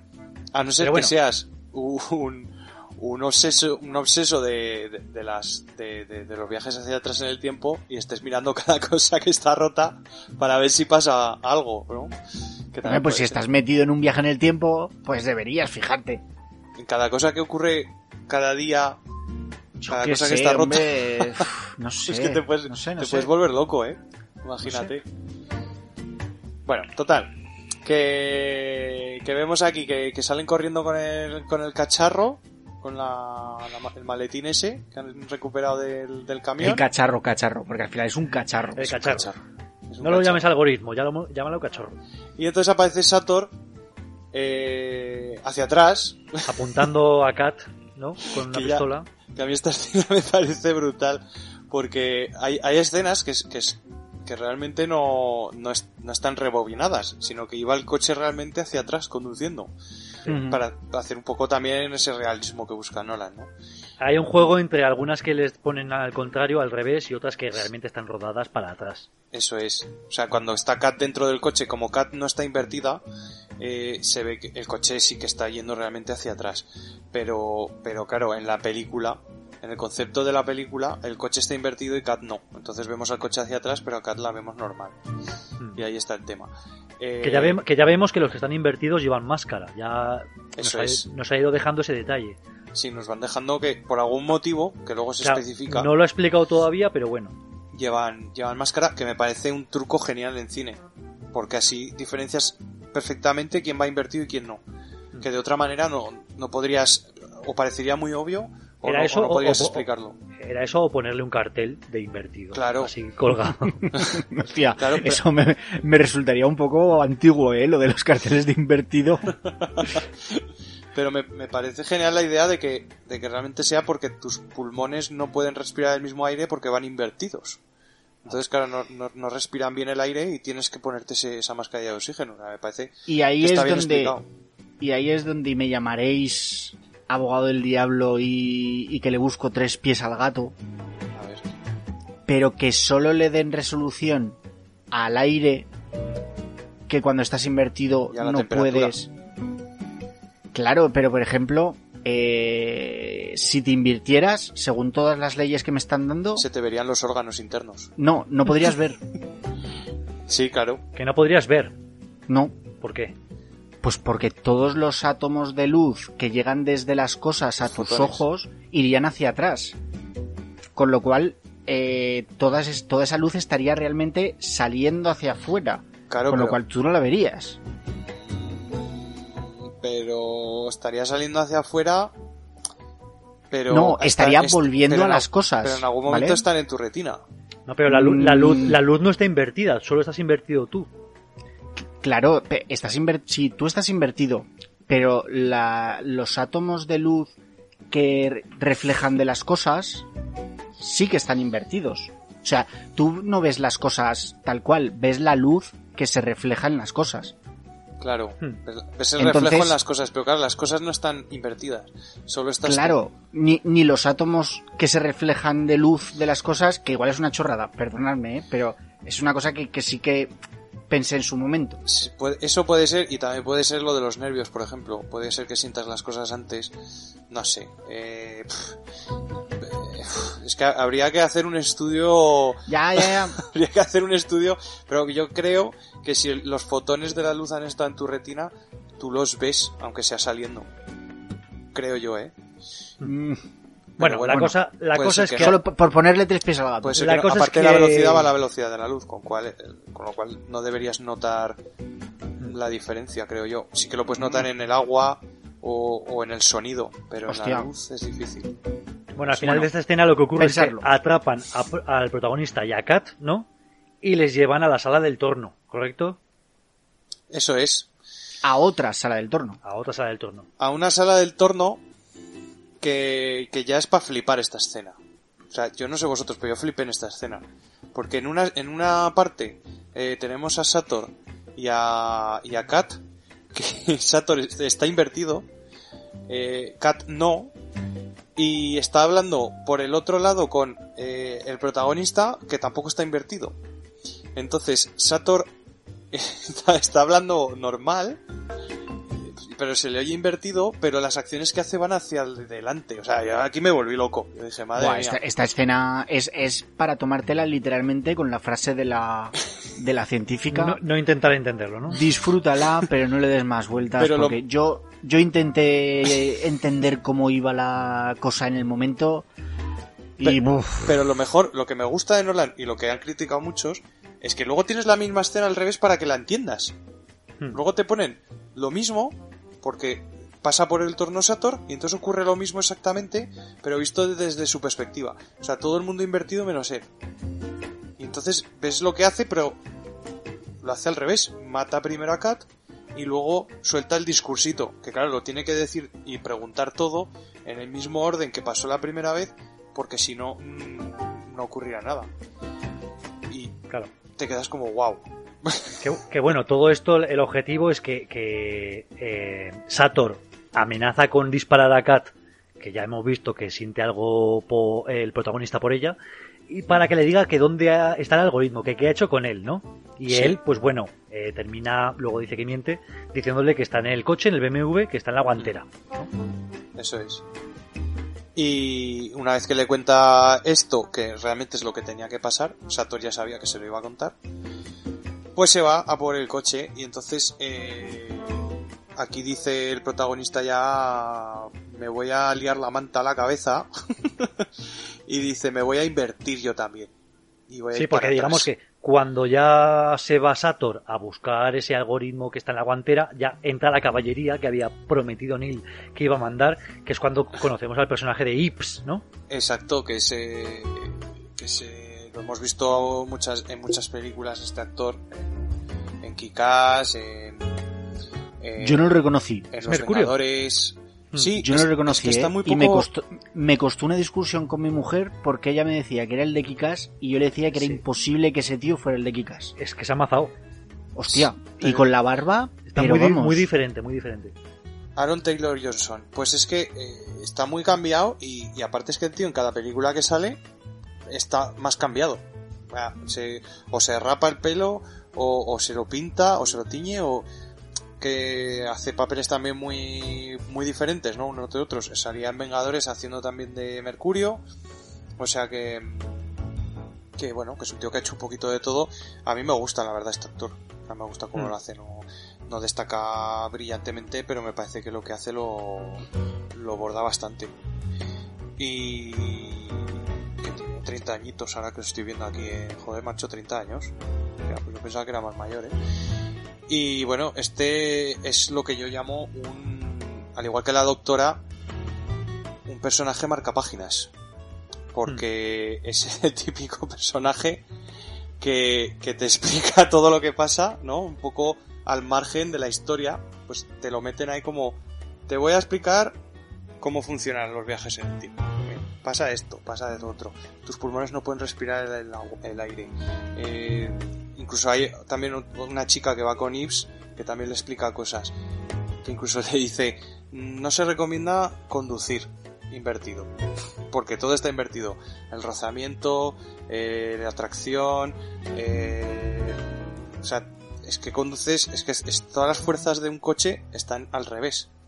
Entonces, eh, aquí vemos un poco eso, ¿no? El, el exceso de explicación que algunos eh, critican, pero que yo lo veo totalmente necesario, ¿no? A estas alturas de la película. No sé qué opináis vosotros. Yo creo que Sí, aquí, sí, tienes que aquí- tener a alguien que sí, te lo explique. Aquí Sí, si no sí. te explican algo te revienta la cabeza, porque Sí, sí. porque después de lo que acabas de ver con con Sator y lo que luego vas a ver con los coches, que ahora va a venir la escena de los coches invertida, Claro. Es el que te explica la pinza temporal de que uno va hacia adelante y otro, y otro va hacia atrás y digamos que el que va hacia adelante se beneficia de lo que le de lo que sabe el de para atrás, ¿no? Es el claro. tema. Claro, y aún claro. así no sé por qué eh, el protagonista se lanza a ir a por el algoritmo teniendo en cuenta que ha mentido a Sator porque no está en, el- en la guantera del BMW y, y- y se empeña en ir a por, a, a por él. Y claro, le advierte Neil, no sé si Neil o, o Ives, que dice, a lo mejor si vas detrás de Sator, le das lo que precisamente está buscando. Que Se es lo lo que dice- termina ocurriendo. Se lo dice Ujú. Neil y de hecho eh, el protagonista incluso se encara con Neil diciéndole que sabe demasiado, que le oculta algo. Aquí ya vemos cómo empieza a desconfiar un poco, al igual que tú como espectador desconfías porque el tío la verdad es que ha hecho cosas un poco raras. Como lo de dejar escapar a aquel, a aquel tío que salió del torno, ¿no? sin ninguna razón aparente. Entonces, bueno, finalmente dice que lo va a hacer. Es un poco, pues la. Yo creo que es un poco por decir. Tengo que poder cambiar el pasado de algún modo. O sea, tengo la opción, puedo hacerlo porque tengo la máquina, voy a intentarlo, ¿no? Que por cierto aquí le dice Yves que si no se ve a sí mismo entrando en la máquina, o sea, saliendo de la máquina al otro lado, que no entre porque es porque quiere decir que no va a salir. Se produce un desdoblamiento aquí de de la persona realmente. Hay una persona que va hacia adelante y hay otra que va hacia atrás. Que es también un tema que, que da para muchas paradojas. Pero bueno, no las vamos a abarcar todas porque si no, no nos va, a explotar, Sí. nos va a explotar la cabeza. Pero bueno, el caso es que eh, se invierte el protagonista y hace justamente lo que le ha dicho la chica tan maja del equipo que no haga, que es coger un coche. Dice, hostia, un coche. Venga, terapia de choque. Lo primero un coche para, Lo más fácil. para familiarizarme con, con la inversión temporal.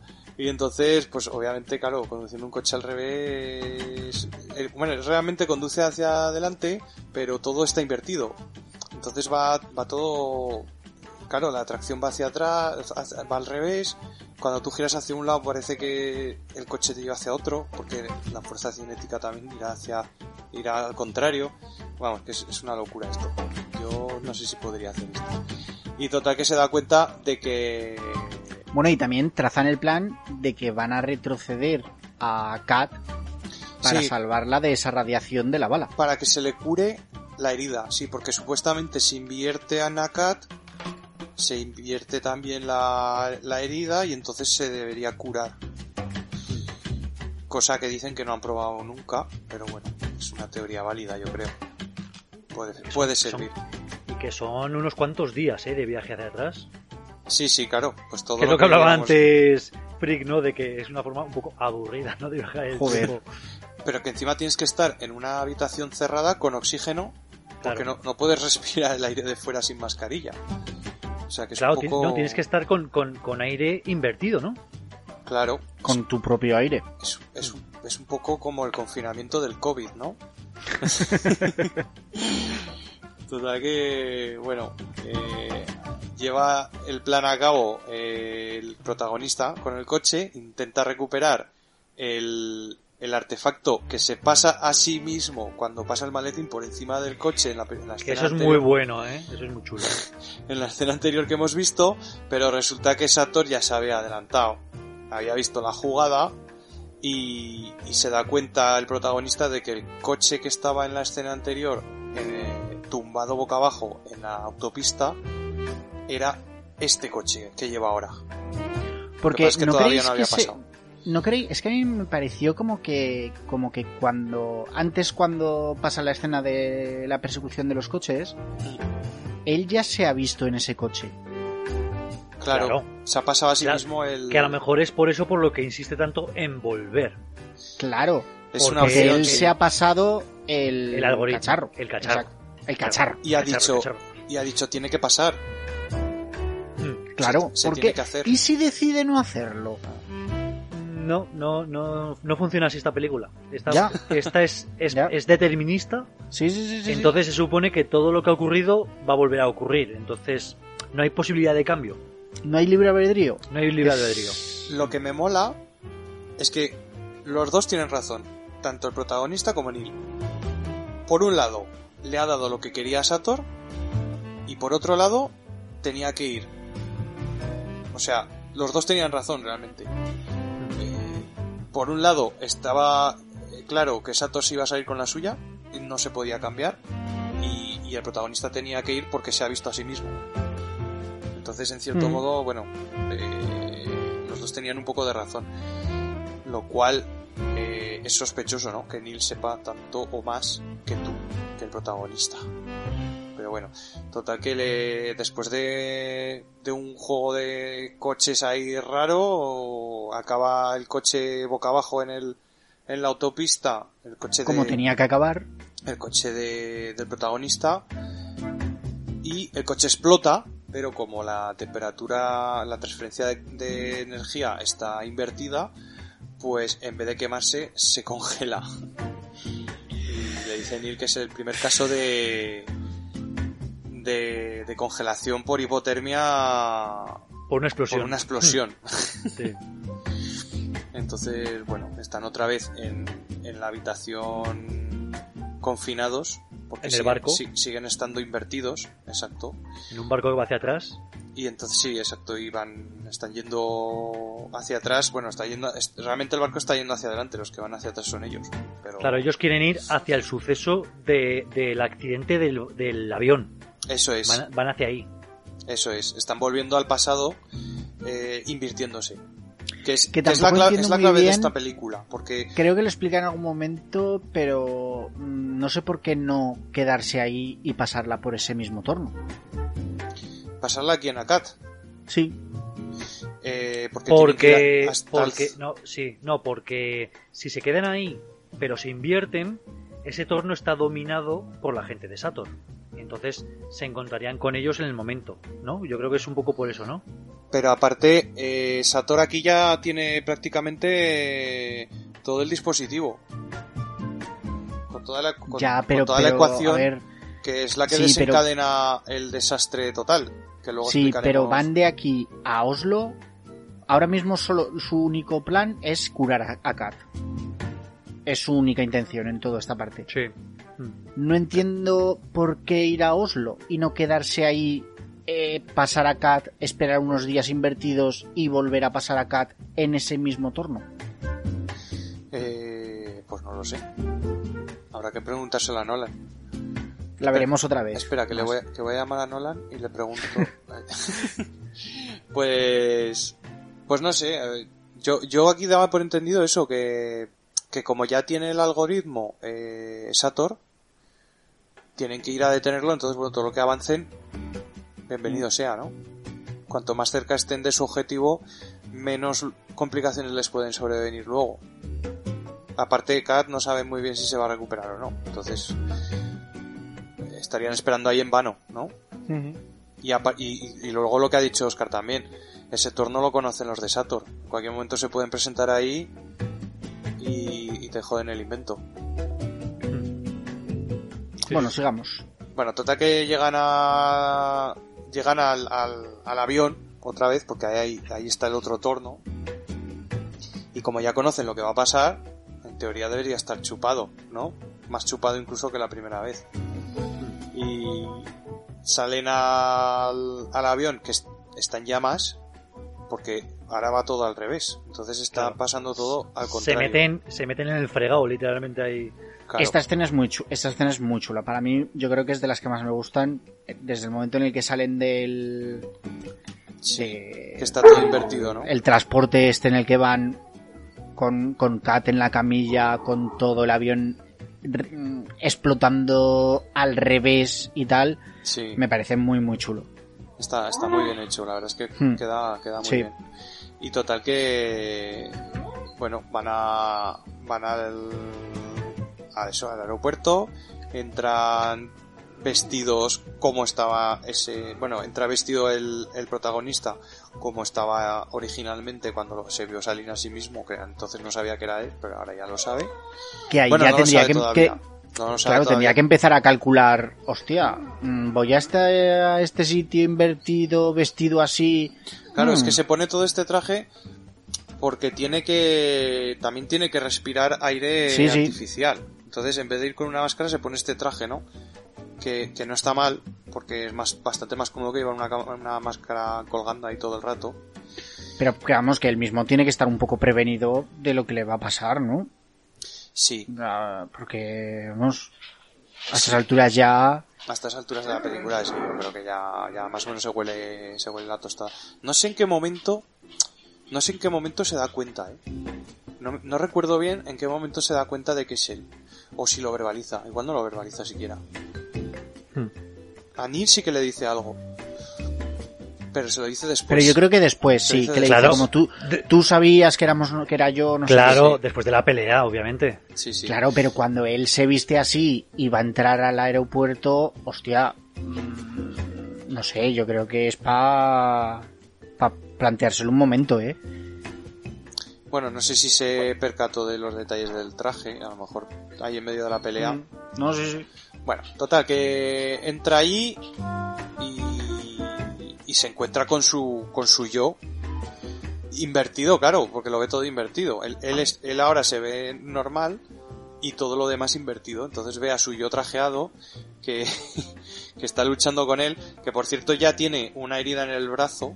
Eh, El protagonista soldado, lo vamos a llamar, que va disfrazado, ¿vale? Ya tiene una herida de, de, de lo que le, del cuchillo que le clava que le clava su alter ego eh, trajeado ¿vale? El, protagonista trajeado, vamos a llamarlo a partir de ahora. Total, que aquí está la pelea que hemos visto al principio, la pelea que vimos cuando hicieron el plan del cuadro, pero al revés. Y me parece brutal, tío. Yo, es que esto, para hacer esto, esta coreografía eh, así invertida, es que está muy bien hecho y, y además hay partes que se ve que uno de ellos eh, está haciéndolo al revés, imitando como que está invertido, pero lo hace tan bien que es que no se nota, tío. Es que es, es, eh, no sé, visualmente es una película que te deja flipado. Y, y bueno, vemos la, la misma secuencia de antes, lo del oro, vemos como, como los, como después de la pelea con, bueno, después de agarrarle Neil, se quita el casco, porque claro, ha pasado ya por el torno, el invertido, porque en la primera pelea recordamos que salían los dos del torno. Ahora entran los dos al torno. Entonces, eh, cuando entra el, cuando entra el, el invertido al torno, sale otra vez normal. Y entonces cuando se encuentra con Neil. Y en este momento, Neil lo persigue y ya vemos efectivamente lo que pasaba en ese pasillo, que era que le quita el casco y es el protagonista. Y entonces le deja partir. El protagonista sale aquí, aquí creo que es cuando le dice, sabías que era yo, ¿no? O, o algo así. ¿No se lo dice aquí en este momento? Sí. Me parece que es aquí, sí. O no, no es aquí. Es cuando, cuando se encuentra consigo mismo. No, cuando se encuentra con el otro Neil, que ya se ha invertido, ¿no? Me parece No que estoy sí. seguro. Me parece que sí. Bueno, aquí estoy un Da poco igual, no perdido. Pero sí, el caso es que, bueno, al final ya se lo dice. Se han vuelto ya. Se han vuelto a invertir para bien, o sea, en el, en el sentido bueno. O sea, Y ya, me van, hace ya gracia- van del derecho. Ya van del Me hace derecho, gracia porque hay un momento que se juntan ellos en la ambulancia en la que meten a Kat una vez, una vez que se han reinvertido Sí, con ellos saliendo de la del, del tanque ese en el que iban sí, para llegar a- al aeropuerto. Sí, exacto. Sí, sí, no, aquí el detalle está, está muy bien llevado, ¿eh? O sea, que luego podemos decir, bueno, esto no puede ser porque, porque hay para hojas, porque hay no sé qué, pero, pero la verdad es que con las leyes que te ha puesto sobre la mesa Nolan, las leyes que te ha dicho que son, mira, estas son mis las leyes de mi universo que acabo de crear, es cuadra todo. Si te sales de aquí ya, seguramente no, pero con lo que yo te, te he expuesto, te tiene que cuadrar. Diego, Mm. Te lo dice a ti, además. Bueno, lo- luego lo llamamos.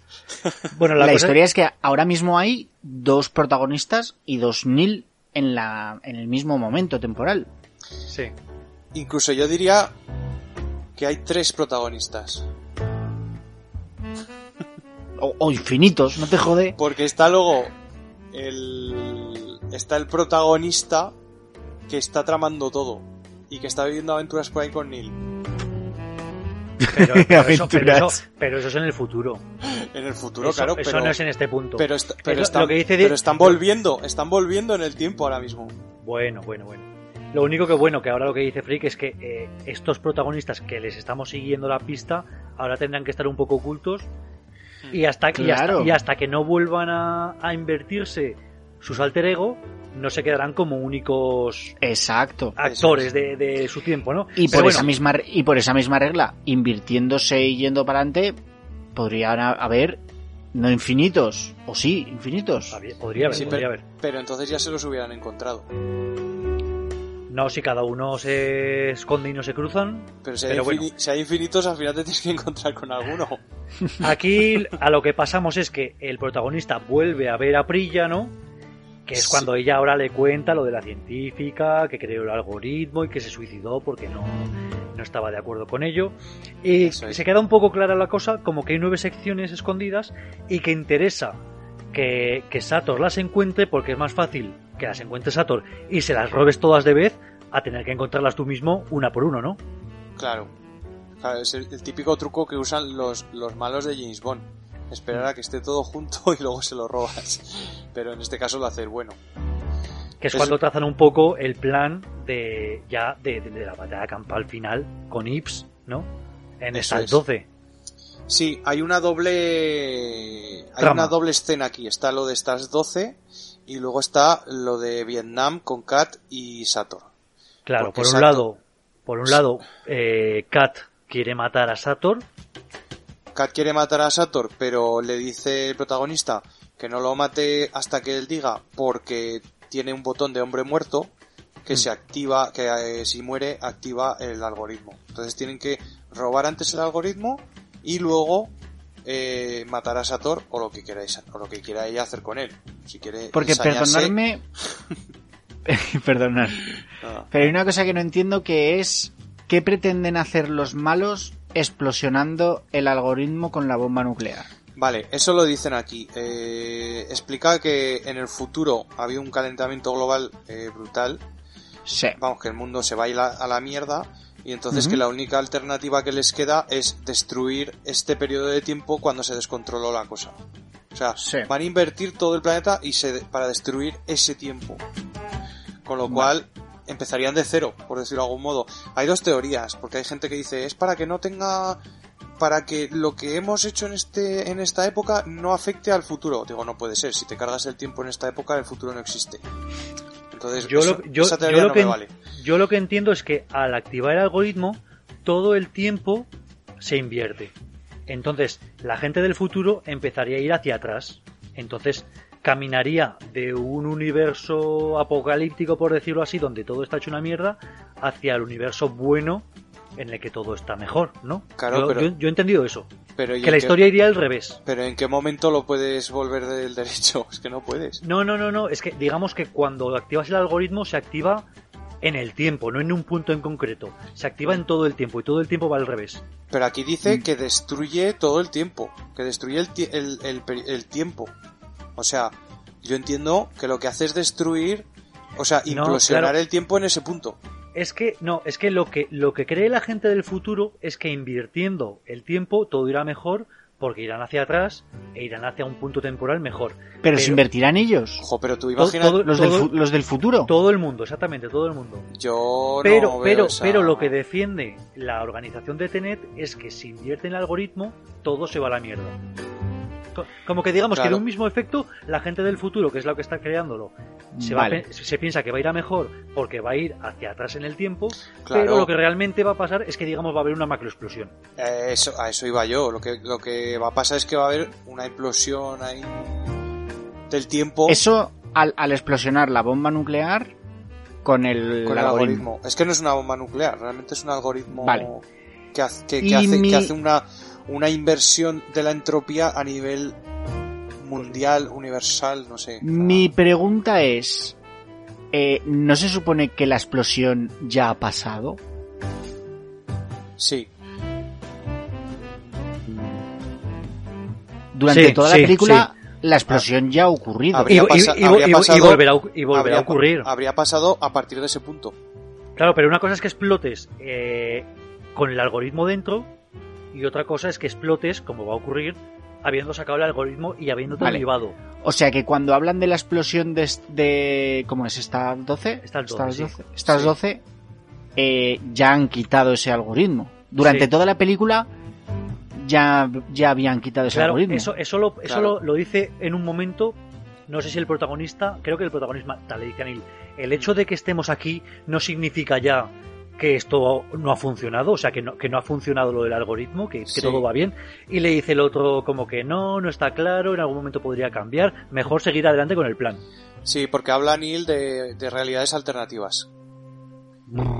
Pero, pero claro, al final de la película te das cuenta de que es totalmente determinista. O sea, que, que todo lo que ha pasado pasará Claro, y ya está. pero pas- Vale. pa- pasará si llevas a cabo el plan. Si no lo llevas, no pasaría. Ca- Es, efectivamente. Pero que se ve Vale. que en, en ningún momento se... Es que, a ver, aquí podrían haberse... Aquí podrían haberse vuelvo- vuelto locos y podrían haber cambiado cosas que tenían que haber pasado y entonces hubieran creado realidades alternativas y entonces ya flipas. Porque si pones ya realidades alternativas con gente invertida y con, y No con, sé, claro. y con objetos invertidos ya eh, entonces a mí me parece bien que la película sea totalmente determinista que sea mira esto es un bucle y, y lo que tiene que pasar va a pasar siempre y ya está me parece muy bien eh Pero claro, tú hasta, hasta este punto no lo sabes, porque empieza Neil ahí con su paja mental de, de, de Con su palabrería de mierda. con su máster en, en física cuántica y, y sus realidades alternativas, y claro, ya te, te rayas. Dices, hostia, pues que igual, igual ahora me meten al final una realidad alternativa. Pero no, al final no. Pero es que, veis, vosotros mismos no tenéis muy claro, No, no, no, eh, claro. cuál es el cuál es eh, el final que buscan los malos, por decirlo de alguna forma, ¿no? Claro, porque no, está, de- a no, mí- no está del todo bien explicado. A mí eso lo que me generó en su momento es, pues eso, que me sudaba la polla. Porque como no sabía exactamente cuál era el, el fin, o sea, yo veo una película y digo, bueno, si los buenos eh, consiguen su objetivo, se salva el mundo. Y si los ma- y si los buenos no consiguen su objetivo, pasa X. Entonces yo, bueno, pues eh, estoy con esa intriga de hostia, que lo consigan, no sé qué, porque si no tal. Como no entendía qué es lo que iba a pasar, pues me daba todo igual. A ver, yo, mi teoría explicada, ¿vale? Mi teoría es que realmente lo que pasa es que implosiona el tiempo. Y no se carga solamente el pasado, sino que se cargaría el futuro también. ¿Por qué?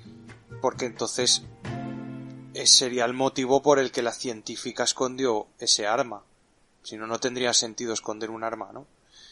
Yo, cre- sí, claro. yo creo que lo Sí, esconde que- porque realmente Que no sé, pero puede que ahí a Nolan le falta un poco de claridad en todo esto. Claro, pero tampoco especifica quiénes son esos del futuro. A lo mejor es una organización no. o no. Sí, bueno, Eh, lo deja un poco eh, un poco a, a libre interpretación de, de- que lo está viendo, ¿no?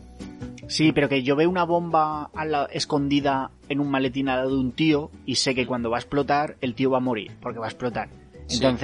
Me intereso en que el bueno vaya y desactive la bomba. Claro. Pero como aquí realmente no me han explicado bien lo que va a pasar, Hombre, pues lo que es que lo que me- sabes es que lo que sabes es que se acaba todo el mundo, o sea, todo el mundo muere. pues no lo tenía yo claro No, en pero, ese momento. pero eso, hecho, pero eso, pero eso según la doctrina de los buenos. Es que desde según la doctrina de Claro. la gente del futuro, todo mejorará. Claro, claro. Pero es que lo dicen desde el principio, el, el hombre este que se encuentra en el barco que le explica todo lo de Tenet, ya se lo dice. Le dice, está en juego la vida de todos. Sí, sí. Pues, ¿qué, qué más quieres? Jolín, no- pues yo qué sé, macho, no sé. Es que el tío ese también me da igual, porque lo conocí a cinco minutos. No me ha dado ni su Claro, nombre, pues... una, co- una cosa es que te lo digan, que esta vida está en juego la vida de todos, y otra cosa es que te lo argumenten de una manera que lo entiendas. Claro. Si simplemente te lo dicen es en plan, bueno, pues porque me lo dices, pero si no tampoco me lo creería. Claro.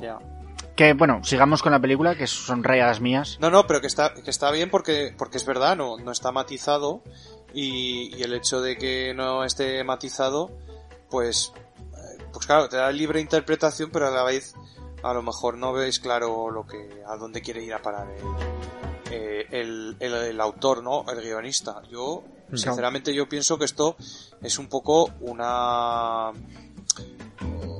una es- representación de lo que pasa actualmente en el mundo, ¿no? De, de que estamos intentando luchar contra nosotros mismos para evitar el cambio climático. A mí esa es la sensación que me deja ¿eh? esta es- este eh, esta explicación de, de Es lo que que, sí que, ocurre, sí, ¿no? sí Este que desenlace. entendí, sí que vi lo que dices tú de ese rollo de, de protección del medio ambiente y tal, pero el mensaje lo vi como tan lavado y tan, no sé, como muy, uf, muy flojo. Pero bueno, sigamos, que, que Alfred nos está diciendo que, que adelante con la película. Vale, muy bien. Pues entonces, eh, bueno, llegamos a... Pasamos a ya al, al briefing, ¿no? Que es ya el, Al- el- briefing el de planta- el- eso es, el planteamiento de la batalla. Otro, pues eso, eh, actor marca páginas, ¿no? Que nos está indicando que aquí hay cosas importantes. nos dice, mira, va a pasar esto. Y, y esta es la escena que te decía yo, Diego, que realmente más que explicarte, te está diciendo Nolan que te va a reventar la cabeza. O sea, te va a decir, Uf, aquí vas a flipar, aquí, aquí relájate y disfruta. Es que en la escena de la batalla, aparte de que en ningún momento sé contra quién están luchando, porque no sale en ningún momento ningún enemigo al que disparen, que Sí, yo sí. viera en su momento, ¿eh? Las tropas de Sator, ¿no? Pero están escondidas. parece- Sí, pero hostia, no sé. Es que- Pero es- me parece todo tal caos que ya no sé ni quién va hacia adelante, ni quién va hacia atrás, ni cuál era el plan, porque es que yo todavía estoy pensando en ese momento en el puto briefing, ¿sabes? Y lo estoy intentando entender. Bueno, pues eh, eh, básicamente es, es, un, es una operación de pinza temporal. Claro. Ya está, te queda claro, ¿no? Sí, sí, sí, sí. sí. Total, Sí, sí, que lo que va a pasar es que un grupo, que es el azul, eh, va a ir hacia, de- hacia adelante y otro grupo va a volver invertido. Entonces vas a tener la ventaja del que vuelve invertido, eh, que te va a decir eh, lo que ha pasado. Entonces tú vas a, a trabajar ya con esa ventaja, ¿no? Con saber lo que ha pasado. ¿Qué pasa? Que hay cosas que se escapan. Por ejemplo, eh, cuando se quedan encerrados en, en la cueva que, que van y a avisarles pitando con el coche y porque hay una hay una bomba ahí que se activa y entonces se, se derrumba la puerta y se quedan ahí atrapados pues eso no lo han visto en el futuro. Lástima. Hay cosas que no han visto pero eh, básicamente lo que quieren hacer es eso. Y, y obviamente hay un poco de caos pero se supone que ganan contra las tropas de Sator Sí, sí, sí, sí, claro, sí, sí, entiendo. Bueno, Ganan ganan. por- eh, porque saben lo que va a pasar. Claro, yo también pienso aquí, bueno, y las tropas de Saturn igual también saben lo que va a pasar. Pero bueno, no sé. No, pero durante, durante esta batalla campal la verdad es que vemos efectos muy chulos, como bombas que en vez de caer eh, suben antes de, eh, tras explosionar, ¿no? Sí. O, o este, este edificio que se cargan en el minuto 5 entre los dos equipos, el que va hacia adelante y hacia detrás, cada uno se lo carga de una manera, pero explota, es como digamos el ecuador del plan. O, o, esta, o este pobre soldado que termina emparedado en un, en un edificio Ostras. pues porque se mete adentro a refugiarse y justo en ese momento se recompone, entonces se queda emparedado. Qué muerte más cruel, tío. Es, es muy, pero es- vamos, vemos cosas muy interesantes en ese, en es- durante esta batalla campal. Pero lo importante es que tanto Ips como el protagonista se meten por el túnel para conseguir el algoritmo, ¿no? Mientras Kat está engatusando a Sator, eh, ganando tiempo para que consigan el algoritmo y después de eso poder matarlo. Pero claro, mientras tanto tiene que fingir que está ahí feliz con Sator porque este momento es el momento en el que Sator era más feliz, que estaba en Vietnam con ella y él no sabe que ella es la ella del futuro, que ha vuelto. Claro. ¿Él no sabe que va a morir o sí que sabe que va a morir? Ah, yo diría que no. Pero Oscar dice que sí. Yo no lo Yo creo claro. que, yo creo que aquí tiene él información de que, de que ella le tira del barco. Yo- Pero bueno, no, no, no queda claro, no queda claro además como él no sabe perfectamente si su cat es la suya o es la del futuro o es la que está inver- la que está invertida, él no lo tiene claro. Yo creo que él tiene detalles, él conoce algunos hechos, pero no conoce toda la película, Claro, por porque, decirlo así, ¿no? porque cuando ella le enseña la cicatriz de, de la bala, Él eh, se sorprende. se sorprende y le dice, he venido del futuro o algo así le dice, ¿no? O, No Claro. soy la cat de aquí o Pero él así. sí que tiene algunos detalles. Entonces, Pero yo creo que no aquí queda no quedan, claro. no quedan cabos sueltos porque no se obstante, se aquí me parece por parte de Kat me parece muy egoísta eso de, de cargarse a- al marido, teniendo en cuenta que le han dicho no te lo cargues hasta que te digamos porque tiene un botón del hombre muerto y todo el mundo morirá. No, es que no podía dejar que muriese pensando que había ganado. Hostia, tía, que, que, que has puesto en peligro toda la humanidad, ¿no?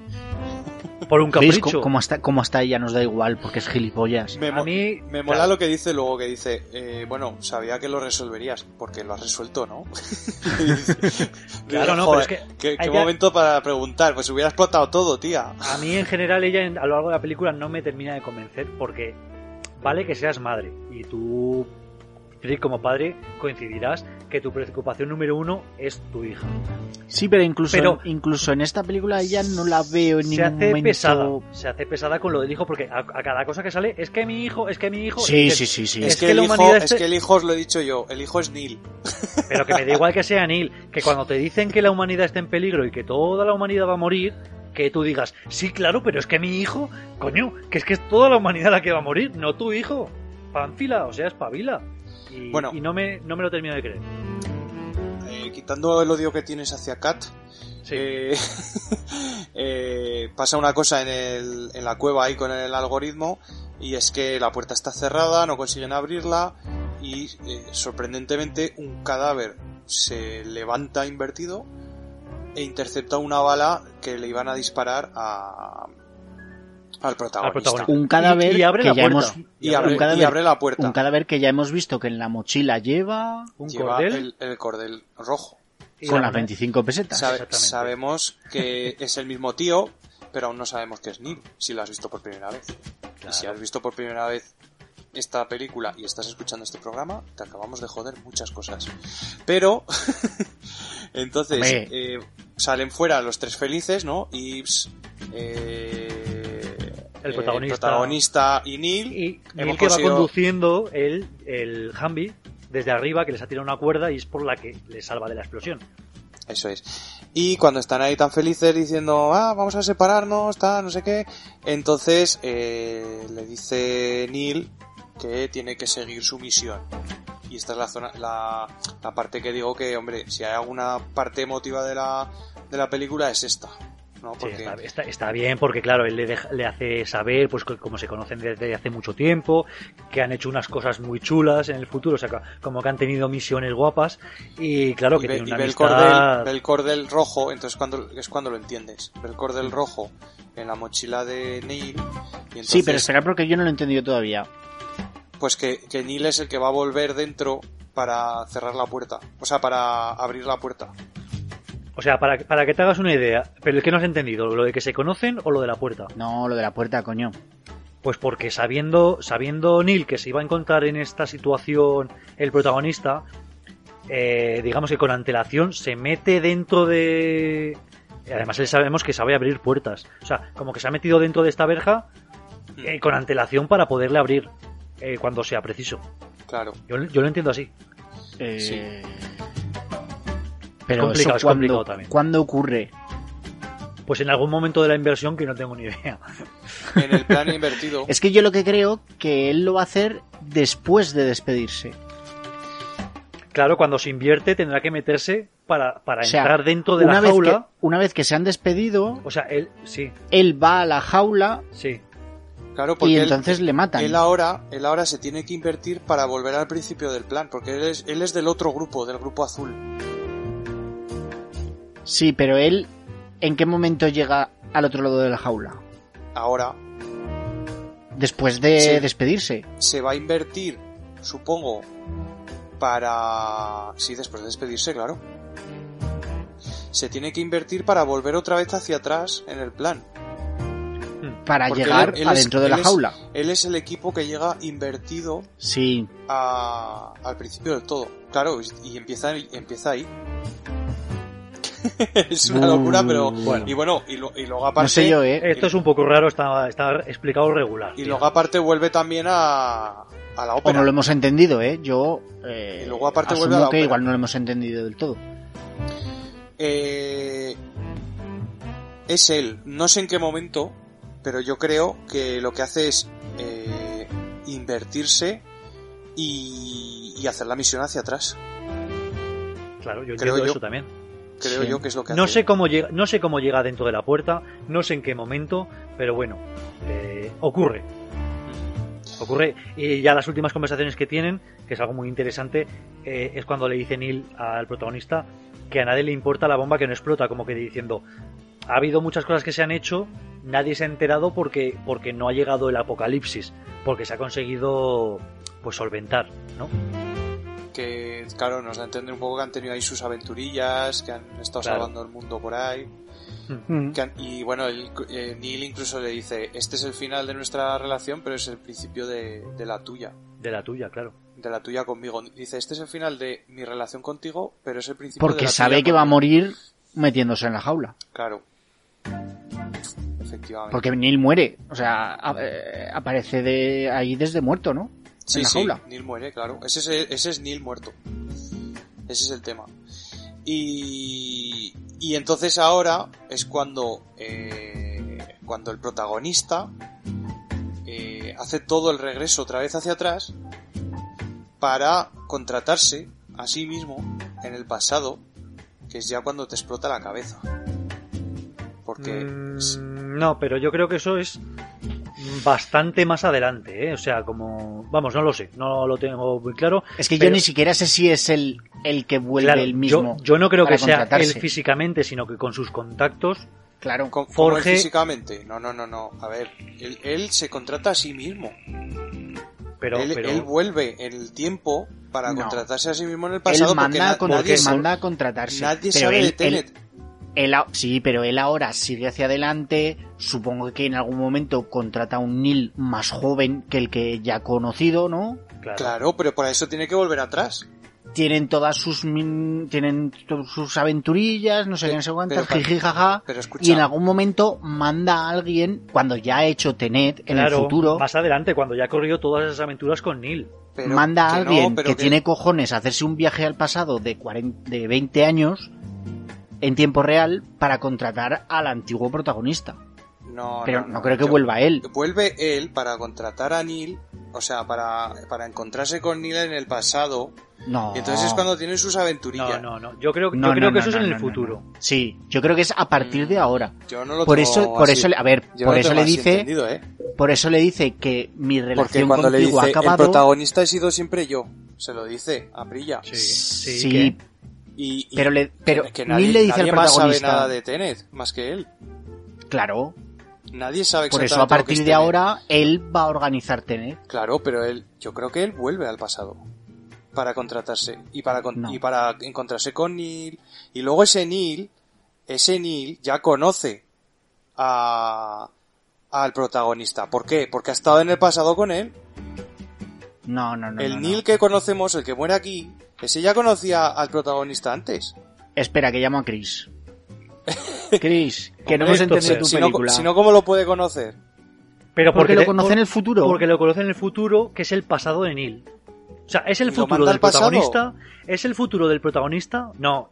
A ver, en el futuro, digamos que dentro de X tiempo, Sí. correrán aventuras el protagonista y Neil, pero Neil más joven, por decirlo Pongamos que el, que el Neil actual, el Neil que, que, que está en su tiempo real, tiene 15 años. Pero, pero, eh, pero es que el Neil que estaba en nuestro tiempo ya lo conocía anteriormente. ¿Qué me queréis decir? ¿Que ha mandado No. a Neil, Porque mandado a Sí, Neil exacto. 20, Neil está 20 años al invertido. pasado? Exacto. Sí, ¿O Neil es el 20 que ha años al al pasado pasado. invertido? Sí. Yo creo Bueno, que no, no, lo es sé, así, no lo ¿eh? sé, yo qué sé. Bueno, Yo creo que eso es demasiado. Sea lo que sea, lo último. Hombre, yo, yo creo que es más sensato que se, que se vaya él hacia atrás mm, un, me- un mes, dos meses, que no irse 20 años solamente Neil ahí, él solo que habrá dicho, joder, cabrón, te podías haber ido tú, ¿no? pero Neil, Neil ha dicho que han hecho cosas juntos muy fuertes. Sí, sí, claro. Claro. Pero yo creo... Entonces, Bueno, entonces, yo en, en según, mi, tu, según tu teoría, ¿cuándo han hecho todas esas cosas? en mi teoría lo han hecho antes de fundar Tenet. No. Bueno, no sé, cada Esa uno mi- tiene O sea, opinión. antes teoría. de la ópera. Antes de la ¿No? ópera, exacto. Antes de No fundar, no antes de la ópera, antes de Stalls, antes de todo eso. Que nuestros oyentes porque escucha, nos pongan si en los comentarios sus teorías. Sí, pero porque si no, mira, que os lo, os lo voy a os lo voy a argumentar. Porque ¿Mm? si no, Neil ya sabría que no va a detonar la bomba. Entonces, ¿qué sentido tendría? Claro, No pero porque tienen que, sentido. que Porque hacerlo. como es determinista, tienes que seguir el plan para adelante. Claro. Bueno, como ha dicho Diego, que por favor nuestros oyentes, ya sea en las redes sociales Pero- o en el, o en el propio pero es que entonces no tendría ningún misterio. O sea, le, le puedes decir al tío, mira, ¿qué va a pasar esto? Ya está. bueno, por, fa- por favor, respeta a nuestra audiencia y que sean ellos los que expresen su opinión, ¿no? Que, Sí, sí, sí, por que nos dejen nuestros comentarios.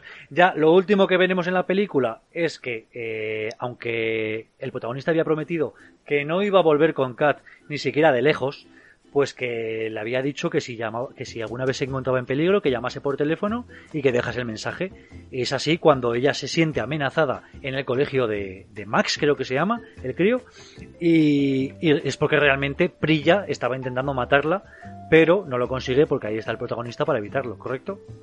Exacto. Claro, porque y esa llamada le llegó, ese mensaje le llegó al protagonista en el futuro. O sea, Eso es. el, Y el- y protagonista que mata, el, protagonista que mata a Prilla pero se ha invertido para ir hacia atrás para matar a Prilla. Pero sí, pues, es, pues por eso digo que este, este protagonista ya se ha ido al pasado. Es el que digo yo que se ha ido al pasado. No. Yo, yo No creo sé. que lo que, di- lo y que dice esto, Diego, lo de la llamada, es- es, escucha el mensaje en el peli. futuro. Y vuelve para matar a Prilla. Bueno, cada uno tiene su teoría. Que la exponga y... Cada uno tiene su teoría. Lo que yo quiero que expongáis vosotros ahora es, por favor, vuestra escena favorita de la película. Eh, ¿Quieres empezar tú, David? Pues mira, eh, no. sí, sí. Eh, yo voy a decir que mi escena favorita, aunque parezca convencional, es la de la pelea, la que se pelea consigo mismo. A mí esa me parece brutal.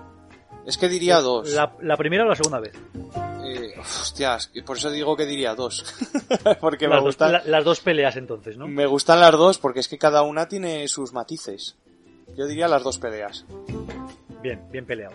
Eh, Diego, ¿cuál es tu escena favorita? Pues voy a decir que la primera escena de la ópera, la escena del, del asalto a la ópera me gusta mucho y que ojalá la película hubiera seguido por esos derroteros.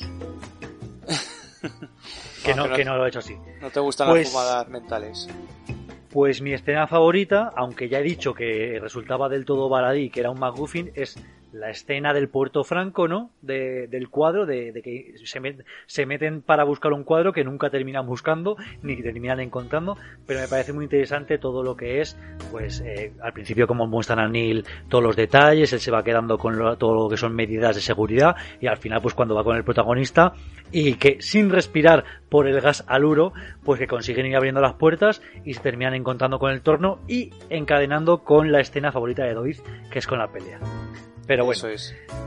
eh, impresiones finales, chicos, eh, recomendáis la película a nuestros oyentes, a los que todavía no la hayan visto, yo creo que se la hemos reventado, pero bueno. eh, No, por favor, no verla sin haber... Lo decimos tarde, pero no, no oír el podcast sin haber visto la película. Bueno, pondremos, Que me, que me dirán a buenas horas, pondremos un cartel de spoilers en, en la por portada. favor. Nuestros oyentes ya saben que las escenas que aquí analizamos son con spoilers a tope, así que bueno, yo creo que hemos hablado largo y tendido y no sé vosotros, pero yo tengo aquí eh, un vaso de agua que está empezando a vibrar, no sé si se está acercando algún tiranosaurio rex, entonces antes de pasar con la siguiente se- sección, acuérdate David que tienes que invertirte para volver al principio del programa, para explicarnos todo, pero antes de todo vamos a ir con una recomendación. Ah, maldita sea. Tenía que haber matizado más el tema de la teoría de la vuelta de Neil al pasado. Pero no he tenido tiempo. Espera un momento. Tengo una máquina del tiempo. Tengo todo el tiempo que quiera. Vale, voy a volver. Dos minutos bastarán.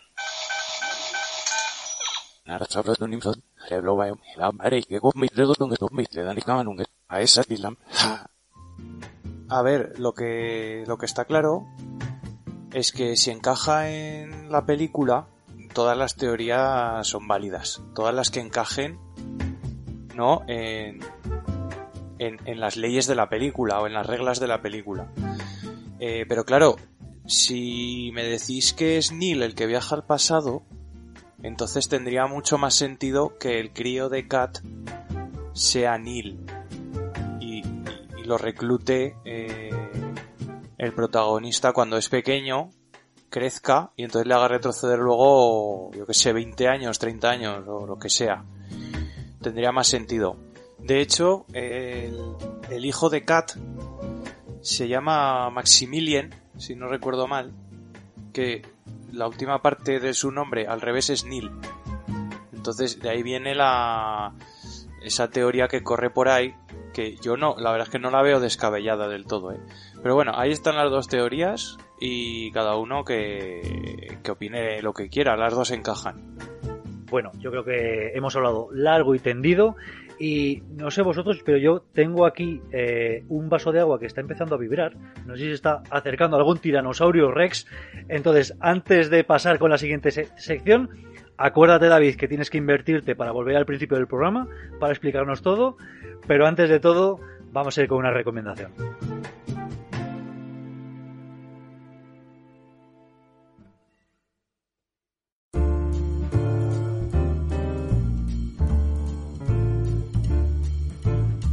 Hola a todos.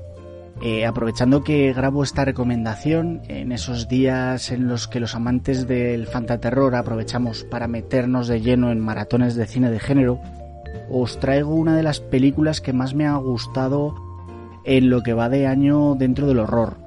Es la película indonesia Ratu Ilmu Hitam, o con su título en inglés The Queen of Black Magic.